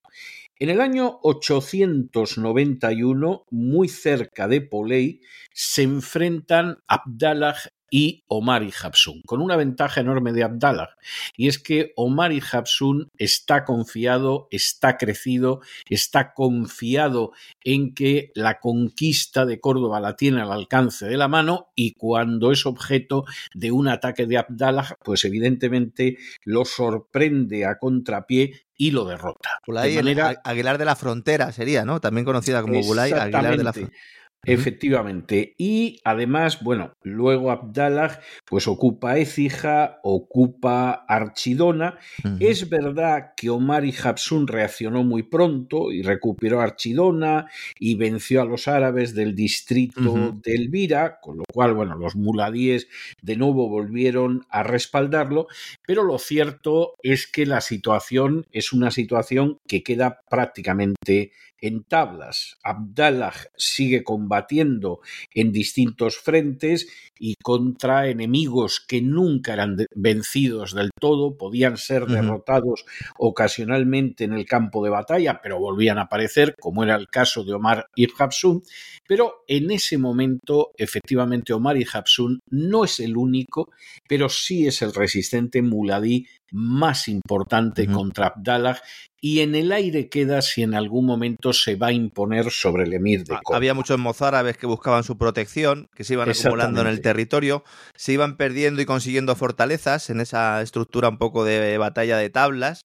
Eso fue prácticamente durante un poco más de un lustro, ¿no? Que estuvo la situación. Exactamente, exactamente. En ese momento, eh, Omar ibn Habsun va a dar un paso que seguramente en términos políticos le perjudicó, aunque es muy posible que él pensara que iba a ser todo lo contrario.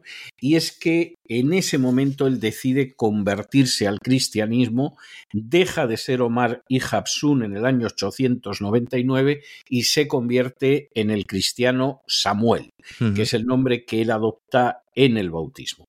La verdad es que el episodio de la conversión de Omar y Habsum es enormemente interesante porque te hace pensar que de alguna manera en esa idea de patriotismo hispano contra los árabes opresores e invasores, pues ha terminado venciendo la propia, eh, los propios antepasados de Ihabsun, es decir, en última instancia, él se reintegra a lo que había sido su familia, que, hacía muy poquito con como el todos los en el efectivamente. Como todos los muladíes, ¿no? Que eran godos convertidos al Islam. Efectivamente, muchos de ellos.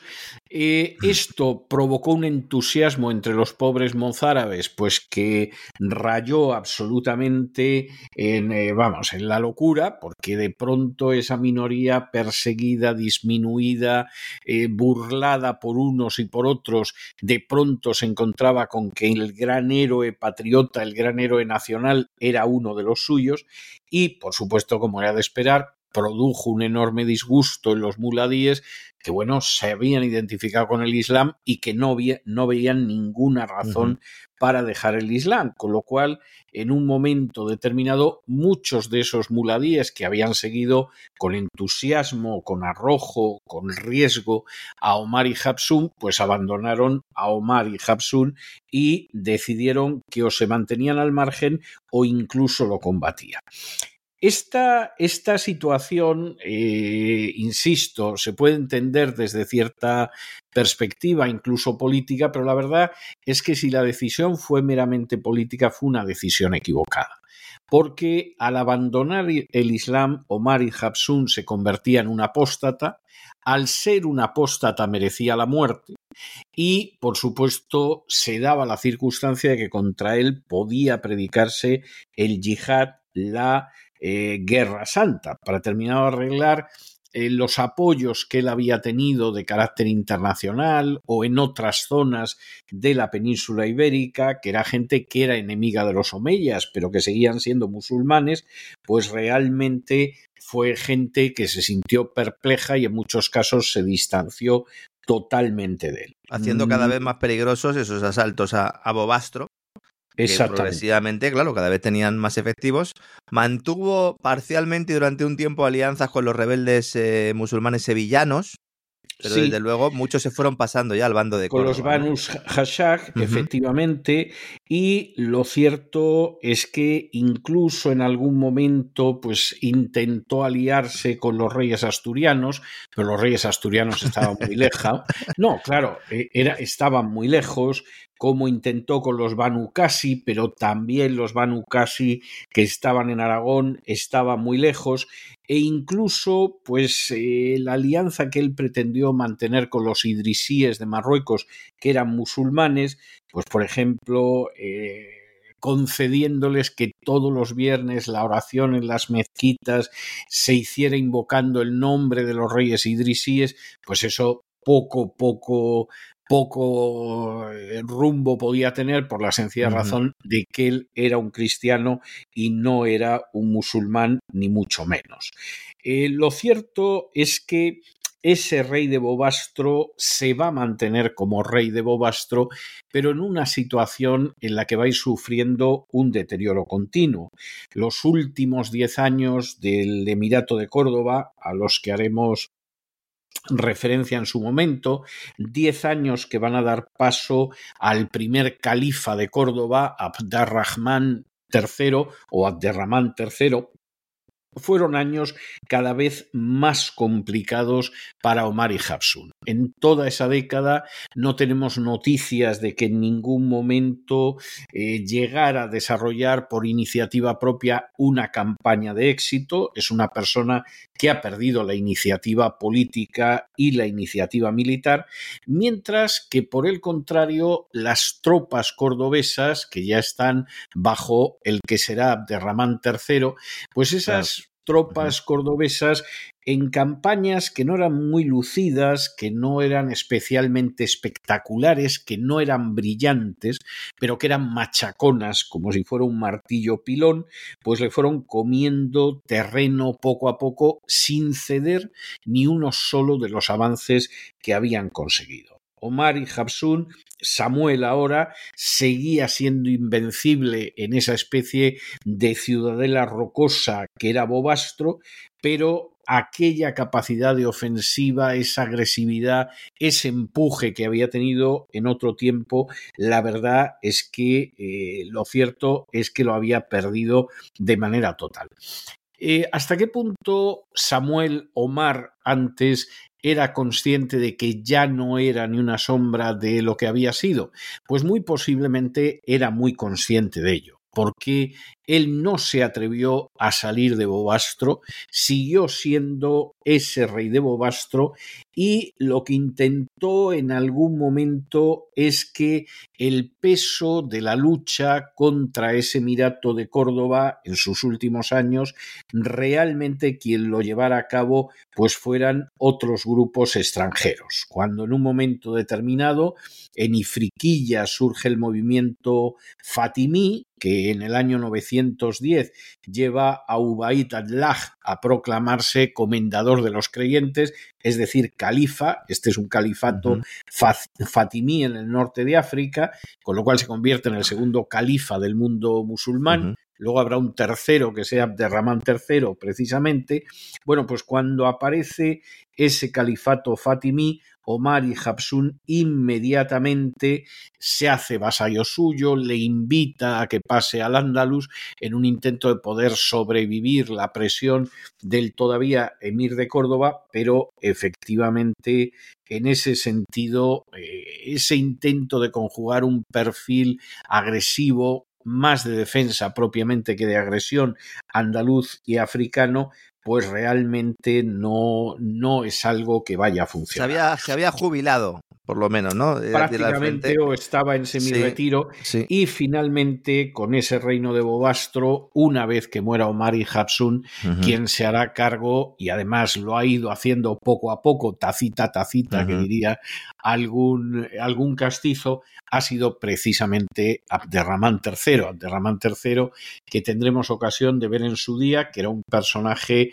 extraordinario, pelirrojo, de ojos azules, que se teñía el pelo eh, precisamente con la ceniza del corcho para, que, para parecer más árabe, porque era de piel rojiza, a fin de cuentas hijo de una vascona, de ojos azules, pelirrojo, pues hombre, pasaba muy mal por árabe y entonces, entre otras medidas, tenía la de teñirse el pelo. Algún presentador de canal eclesiástico hacía algo parecido, para que no se le viera el cartón. Sí, sí, sí, sí, efectivamente.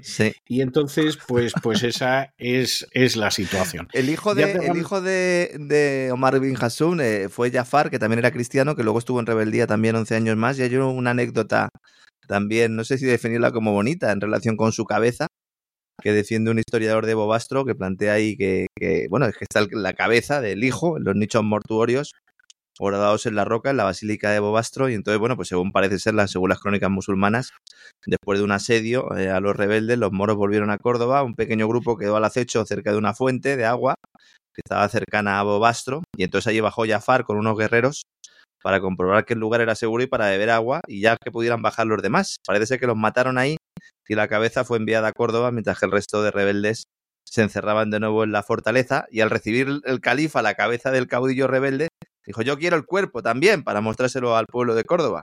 Enviaron un mensajero, no encontraron el cuerpo, se lo debían de haber llevado allí, ¿verdad? A la fortaleza, y esto explicaría, según un historiador de Bobastro que se llama don Francisco Ortiz, esto explicaría que se haya encontrado un esqueleto sin cabeza en varios nichos situados al lado de la basílica. Y según su tesis, para no enfadar al califa, el general cordobés debió de coger alguno de los cuerpos descompuestos por el intenso calor, ¿verdad? Lo envió a Córdoba le cosieron la cabeza y lo crucificaron, don César, por ejemplo de todo. En menuda historia está también, ¿no? No, no, la historia no tiene, no tiene desperdicio. Bueno, nosotros vamos a hablar de, lo que fue ese final, vamos a hablar del final del Emirato de Córdoba ya en, el momento en que Abdallah lo sucede su nieto Abderramán III, pero pero nos vamos a tomar un descanso con ese Emirato de Córdoba y a partir de la semana que viene vamos a retomar lo que fue la historia de esos núcleos de resistencia en el norte. Vamos a hablar de lo que ha pasado mientras tanto con Asturias y con León, vamos a hablar del nacimiento de Castilla, vamos a hablar del nacimiento del reino de Aragón, del reino de Navarra e incluso de lo que acabará conociéndose siglos después como Cataluña. Pero eso será a partir de la semana que viene que empezamos una subsección dentro de la SIFO España que se llamará los núcleos de resistencia. Y los núcleos de resistencia en el norte, ¿no? Y ahí vamos a ir viendo cómo empiezan a articularse una serie de núcleos de resistencia que buscan la reconquista y que van a ser el origen de las grandes coronas hispanas de la Edad Media, a las que seguramente no solo dedicaremos esta temporada, sino la próxima y me da la sensación que también la siguiente, al ritmo que vamos, pero de momento, con Omar y Hapsun, vamos a hacer una pausa en ese Emirato de Córdoba y a partir de la semana que viene iremos repasando esos núcleos de resistencia asturleonés, castellano, aragonés, navarro y finalmente catalán, lo cual nos va a llevar, pues no le exagero, pero yo creo que casi casi nos vamos a plantar en la Semana Santa hablando de, de estos núcleos de resistencia hispana y yo no sé si llegaremos a Derramán tercero antes de la Semana Santa, ya Dios dirá. Muy bien, don César. Programa no apto, los próximos programas no aptos para eh, fanáticos independentistas, ¿verdad? Que a lo mejor descubren que su historia es un poco distinta de cómo se la han contado, ¿verdad, don César? Bastante, bastante distinta, bastante distinta. Pero en cualquiera de los casos, yo cuento con usted para seguir cabalgando por la historia de España y vamos a ir viendo cosas enormemente interesantes, muy hermosas realmente muy bonitas son las que hemos visto de ese Emirato de Córdoba, del que, insisto, después de que hablemos de estos reinos cristianos, volveremos a hablar de ese Emirato de Córdoba, porque hay muchas cosas de las que no hemos hablado. No hemos hablado de su conclusión con Abderramán III, no hemos hablado de muchas cuestiones que están relacionadas, por ejemplo, con los jueces de Córdoba. Vamos a dedicar al menos un programa a esos jueces absolutamente increíbles de Córdoba que a veces no hablaban árabe y administraban justicia en romance y en cualquiera de los casos, bueno, la historia de España yo creo que nuestros oyentes son más que conscientes de que es apasionante, de que es muy hermosa y lo vamos a seguir viendo en las próximas semanas. Un placer acompañarle como siempre. Hasta mañana, don Un abrazo, don César. Hasta mañana.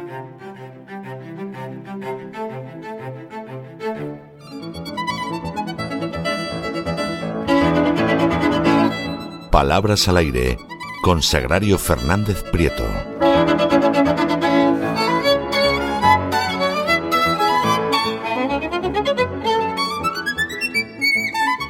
Estamos de regreso y estamos de regreso para entrar en la segunda parte de ese programa doble y sesión continua que dedicamos a la cultura hispánica todos los lunes aquí en La Voz. Ya hemos estado en el Asifo España, hemos terminado de ver las hazañas de Omar Ibn Habsun y de la rebelión de los muladíes y ahora llegamos a esa parte del programa donde doña Sagrario Fernández Prieto nos enseña cómo hablar, cómo escribir con propiedad en español. Bueno, pues ya ha llegado Doña Sagrario. Muy buenas noches. ¿Qué nos trae usted hoy? Muy buenas noches, don César. Pues un poquito de todo, como siempre. Vamos a empezar, como es habitual, con la palabra del día del diccionario, que hoy es capricorniano o capricorniana. Es un, un adjetivo que eh, se refiere a una persona nacida bajo el signo zodiacal de Capricornio. Pero eh, este signo Capricornio nos remite enseguida a la palabra de la que se deriva, que es cabra. Y cabra, del latín capra, con P, capra, es un mamífero. las definiciones del, diccionario en, lo que se refiere a animales, me lo han comentado algunas personas, realmente son eh, precisas, exactas y al mismo tiempo expresivas. Fíjese la de cabra, mamífero rumiante doméstico, como de un metro de altura, muy ágil para saltar y subir por lugares escarpados, con pelo corto, áspero y a menudo rojizo, cuernos vueltos hacia atrás, un mechón de pelos largos colgante de la mandíbula inferior y cola muy corta. Esta es la definición de cabra. Y no está mal, no, no está mal. Yo recuerdo una definición de perro de un diccionario inglés que lo definía como animal de cuatro patas que alza una de las traseras para orinar. Ah.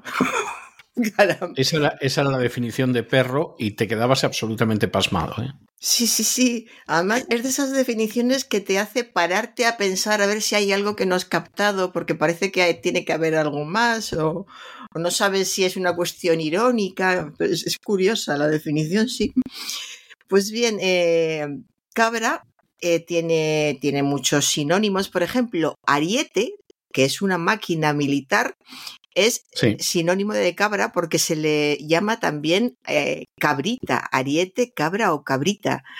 Y también es un molusco marino, otra definición, don César, molusco marino de hasta 15 centímetros de largo, de concha formada por dos valvas iguales, pero no equiláteras, abiertas por los extremos y sobre todo por el posterior, y que se encuentra en Cantabria. A eso también, a este molusco marino, perdón, marino, también se le llama cabra y como verá también está muy bien definido. Y fíjese qué cambio, cómo van cambiando la misma forma, formalmente seguimos con la misma palabra, pero en Salamanca se llama cabra a una espiga que por no haberse segado queda en los rastrojos y a eso se le llama cabra, como se le llama cabra coloquialmente en Chile a una muchacha o también coloquialmente a una brocha para pintar y em, algo que a mí me, ha recordado a, mi abuela y, a mi infancia, que son cabrillas. Las cabrillas son manchas que salen en las piernas. Yo recuerdo la época de los mm, eh, eh, en que había mesas, mesas camilla y, y, entonces te calentabas con, con, un, con braseros, en, mi época yo recuerdo braseros eléctricos y mi abuela decía, no te acerques mucho que luego te van a salir cabrillas. Yo recuerdo mm, estar un rato sentada a la mesa y cada dos por tres mirarme las piernas a ver si me había salido algo. Tardé en enterarme de que simplemente eran manchas, pero nunca había nadie que tuviera esas famosas cabrillas en, las piernas y que por lo visto salían si te acercabas mucho al fuego de, un brasero. Pues bien, también tenemos una cabra de, de almizcle, que es un mamífero, la cabra del Tíbet, que es una cabra de pelo muy largo y fino, que lógicamente vive en el, en el Tíbet. La cabra montés, muy, muy famosa y que eh, se mereció muchísimos buenos documentales en la época de Rodríguez de la Fuente. ¿Se acuerda usted cómo hablaba? De, me acuerdo, me acuerdo, sí. Sí, sí, sí. Yo me acuerdo sobre todo del lobo es del que más me acuerdo, del lobo.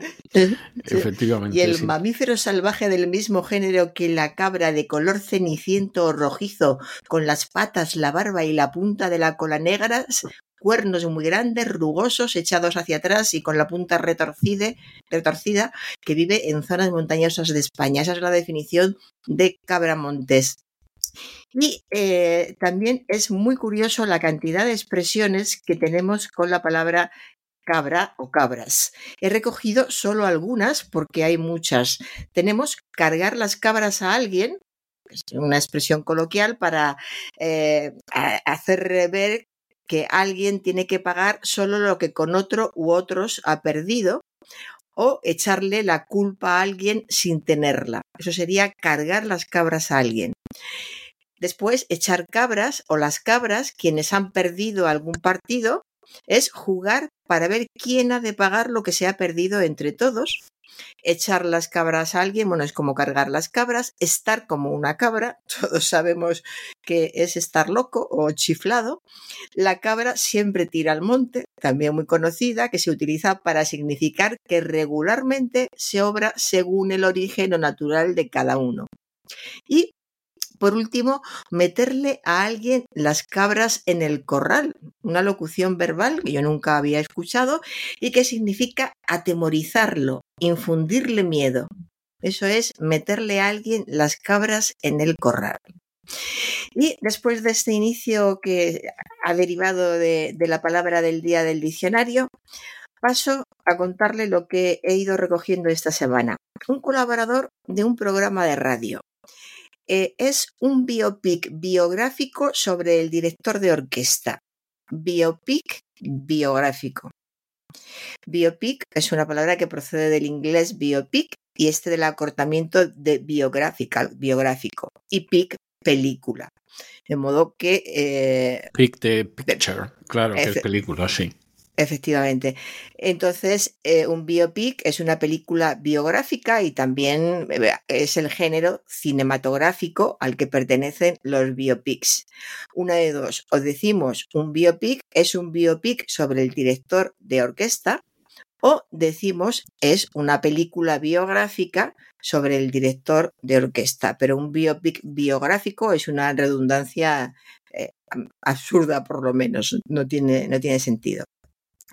Y voy ahora a una, a una tertuliana. Bueno, es curioso, esta, esta semana lo he notado especialmente, cómo los tertulianos a los que se les supone cuando van a un programa de radio o de televisión y son fijos y tienen cierto nombre, pues deberían estar más, más preparados, sobre todo a la hora de expresarse. Además, son personas que se pasan la vida hablando de una tertulia a otra, de un medio de comunicación a otro. Pues, eh, pues bueno, algunos tienen que repasar los verbos. Quizá es curioso, he estado pensando en las generaciones, volvemos a lo de siempre, qué daño hizo, hizo la ESO, qué diferencia de los que suponemos que han hecho bachillerato con los que hicieron EGB, pero em, vamos, que lo de los verbos no, no lo tienen muy controlado. Un ejemplo, don César, una tertuliana. El gobierno se durmió en los laureles. Se durmió. Se durmió. Claro, pensará del verbo dormir, no creo que lo haya pensado, pero simplemente su esquema es de dormir, dormió y punto. El gobierno se durmió en los laureles. Recordemos que la tercera persona del singular del pretérito perfecto simple del verbo dormir es durmió. Dormí, dormiste, durmió, dormimos, dormisteis, durmieron. Se durmió en los laureles y el director de un programa de televisión, el director, no un colaborador sin más, el director de un programa de televisión. Ese es el buque que virtió los pellets, los famosos pellets eh, que están en la costa gallega y de los que tanto se habla estos días. El buque que virtió. Tenemos el verbo verter que se conjuga vertí, vertiste, vertió. De modo que Tendría que haber dicho el buque que vertió los pellets. Continúo con un economista sobre un decreto del gobierno. Del gobierno. El chantaje solo ha hecho que comenzar. Solo ha hecho que, ya lo hemos comentado alguna vez, es un vulgarismo que no debemos utilizar. Choca mucho en algunas personas, como en este caso es un economista de eh, solvente, de cierta edad, que se expresa bien y sin embargo utiliza este vulgarismo que no, no hay por qué aceptar, solo ha hecho que comenzar, en vez de el chantaje no ha hecho más que comenzar. Continúo ahora con un abogado sobre un juicio por asesinato. Como verán, estoy hablando de, colaboradores que van a televisión, de personas que entrevistas, de gente que te cruzas por la calle. Estoy hablando de, personas con titulaciones superiores y bien preparadas pero sin embargo cometen estos errores. El abogado sobre un juicio por asesinato dice, contra más colabore, más ventajas tendrá. Este contra más también es muy vulgar, no coloquial. Pues se puede aceptar que, algo sea coloquial si está en el contexto apropiado, pero un vulgarismo nunca. Y esto es un vulgarismo, contra más. En vez de contra más sería cuanto más colabore, más ventajas tendrá, cuanto más. Y eh, ahora un error que se comete muy, muy a menudo, que seguramente lo hemos comentado más de una vez, incluso en, el programa. Es un colaborador de un programa, estaba hablando sobre el, el mismo tema que el anterior de alguien que está detenido en un país fuera de España. Y este colaborador dice al respecto, el juicio será un espectáculo cirquense.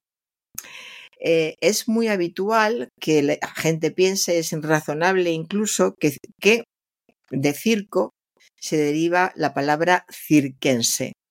No tienen en cuenta o no saben que eh, la palabra de, de, circo que se deriva es circense. Circense que procede del latín circensis. Circense es perteneciente o relativo al espectáculo del circo. Circense del circo o que es propio de él. De modo que el juicio será un espectáculo circense. Eh, esto es, este es un error muy, muy común, muy común, pero es, eh, es difícil a no ser que se, en un momento determinado se sea consciente, se corrija, se asocia un momento a un error y a partir de ahí ya se diga bien, es un error muy común que se comete, lo puedes escuchar por la calle y, y por muchos sitios. Y otro error muy común, una reportera de televisión. Todos estos errores que son eh, cotidianos no los esperamos de personas que trabajan en un medio de comunicación y que están de cara al público y les están viendo miles o millones según la cadena de, personas. En este caso es una reportera de televisión, una buena reportera, esta chica, por cierto, pero bueno, este día la chica tenía tortícolis torticulis. Eh, es también un error común, pero que hacía mucho que no escuchaba. La palabra correcta es tortícolis. Yo creo que la mayoría de la gente lo dice bien, que la mayoría de la gente tiene tortícolis. Pero ya me hizo dudar si esta chica, la que yo siempre he considerado bien preparada, tenía tortícolis, a lo mejor es que hay más errores de lo, de lo que creemos o de lo que yo creo. Tortícolis es un espasmo doloroso de origen inflamatorio nervioso de los músculos del cuello que obliga a tener el cuello torcido con la cabeza inmóvil. Así estaba la pobre mientras realizaba la, la retransmisión, porque según ella tenía tortícolis, pero no repito, tortícolis es lo correcto, tortícolis. Voy ahora a una intervención de nuestro presidente. A los políticos ya sabe que les ponemos nombre cuando, cuando dicen algo que no es correcto. Eh, intervención del presidente Pedro Sánchez durante un debate en el Congreso. No tomar decisiones en base a las tripas. Además suena... Eh, suena mal, suena mal. Decisiones en base a, que es incorrecto, y luego en base a las tripas, qué es lo que, entendemos lo que quería decir, la intención, ya, como además se gesticula, se mira de determinada manera, aunque no se le esté viendo, sabemos por dónde va y qué es lo que quiere decir, pero eh, no, no, no, no podemos creer que es, que es correcto tomar decisiones en base a las tripas. Pero en base a, ya lo hemos comentado muchas veces, que tenemos que, que eliminarnos. En todo caso, si nos gusta la expresión en base a, sería basándonos en. No tomar decisiones basándonos en lo visceral, en lo intuitivo, nunca tampoco en, en las tripas. Con tripas es curioso porque en castellano hay muchas expresiones con la palabra tripas. Tenemos devanar a alguien las tripas, otra persona o una cosa, que es eh, causarle grave disgusto o insoportable comodidad, echar a alguien las tripas, ya sabemos lo que es, echar las entrañas, hacer alguien de tripas corazón. Esta expresión siempre me, me ha parecido bonita, tardé en, en, entenderla, cuando era niña no la entendía en absoluto, pero me gustaba escucharla. Hacer de tripas corazón es esforzarse para disimular el miedo, dominarse, sobreponerse en las adversidades, eso es hacer alguien de tripas corazón. Más extraña es rayar a alguien las tripas, otra persona o una cosa. Es una locución verbal coloquial que significa devanar las tripas. Eh, yo nunca la he escuchado, pero puede que haya zonas de, España donde sí se utilice. También tenemos revolver a alguien las tripas otra persona una cosa. Este sí es más, más habitual. Me revuelve las tripas a alguien es causarle disgusto o repugnancia a una persona o una cosa. Rompérsele a alguien una tripa, de ahí la, la locución verbal coloquial, ¿qué tripa se le ha roto este, a este o qué tripa se te ha roto? Es decir, ¿qué, qué te ha ocurrido? que no, no sabemos exactamente qué es, pero necesitas ayuda, qué es lo que pasa, qué tripa se te ha roto. Sacar a alguien la tripa de mal año, pues, sacar el vientre de mal año, estar mal de mal año, sacar a alguien las tripas a otra persona, eh, no necesita explicación, sin tripas ni cuajar, no lo había oído nunca, es una locución adjetiva coloquial muy expresiva, sin tripas ni cuajar, significa que una persona está muy, o un animal está muy consumido y muy flaco. Y luego tener alguien malas tripas es eh, coloquialmente ser cruel o sanguinario. Eh, sería el equivalente a no tomar decisiones viscerales. Tener alguien malas tripas es no tomes decisiones viscerales, es decir, sin pensarlas o razonarlas. Y después de este paseo por las tripas, pero bueno, estamos hablando de lengua y hay que comentarlo todo.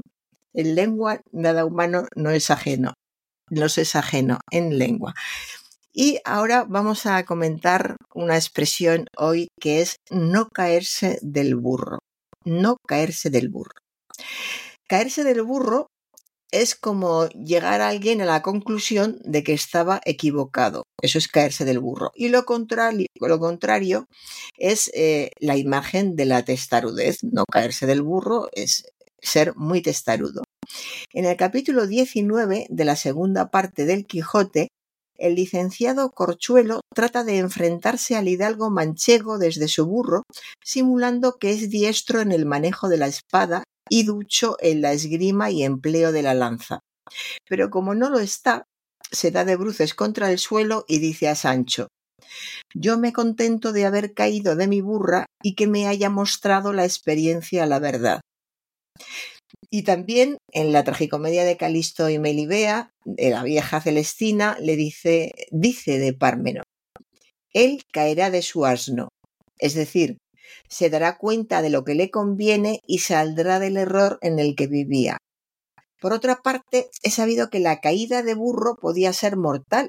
En la antigüedad se le temía tanto o más que a la caída del caballo. El número de lisiados y muertos por esta causa era muy elevado en la isla canaria del Hierro, donde no caerse del burro era consejo. Por nada del mundo se ponía uno en el trance de ser descabalgado por el asno que montaba, haciendo a ese fin lo imposible por evitarlo. No caerse del burro pasó acaso mediante estos precedentes a convertirse en frase antonomásica de la tozudez, acaso similar a la de mantenerse uno en sus trece, expresión que emplea así el dramaturgo madrileño de mediados del siglo XIX, Juan Eugenio Arzenbuch. Dice, el patán en sus trece se mantuvo, le rechazaba el horterilla listo, se, se incomodaron y hubo, por consiguiente, la de Dios es Cristo. Y con esto, don César, he terminado. Pues me parece, me parece estupendamente. Bueno, hoy no sé si sabe usted que es el día de Martin Luther King aquí en ah. Estados Unidos es fiesta nacional. Hoy están abiertos los comercios, pero están cerrados pues correo, bancos, las dependencias oficiales, etcétera. Es una de las poquísimas, porque la verdad es que hay muy pocas fiestas nacionales en Estados Unidos y en homenaje a Martin Luther King, le voy a dejar yo hoy con una de mis canciones preferidas del movimiento de los derechos civiles de los años 60, que es el Oh Freedom, el Oh Libertad, mm. en homenaje a Martin Luther King. Pero además es una maravillosa canción que en alguna ocasión incluso hemos tenido en Camino del Sur. De manera que le mm. dejo con ella y nos encontramos Dios mediante el día jueves. Muy bien, pues muchas gracias, don César, y hasta el jueves. Hasta el jueves. Un abrazo muy fuerte. Freedom. Oh, freedom. Oh, freedom over me. And before I be a slave. I'll be buried in my grave and go home to my Lord and be free. Oh, freedom.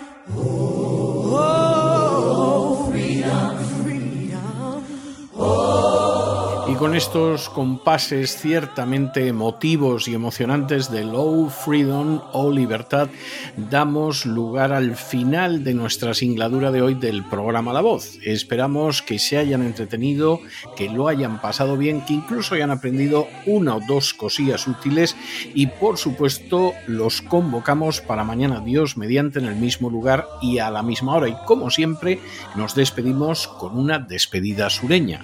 God bless you. Que Dios los bendiga.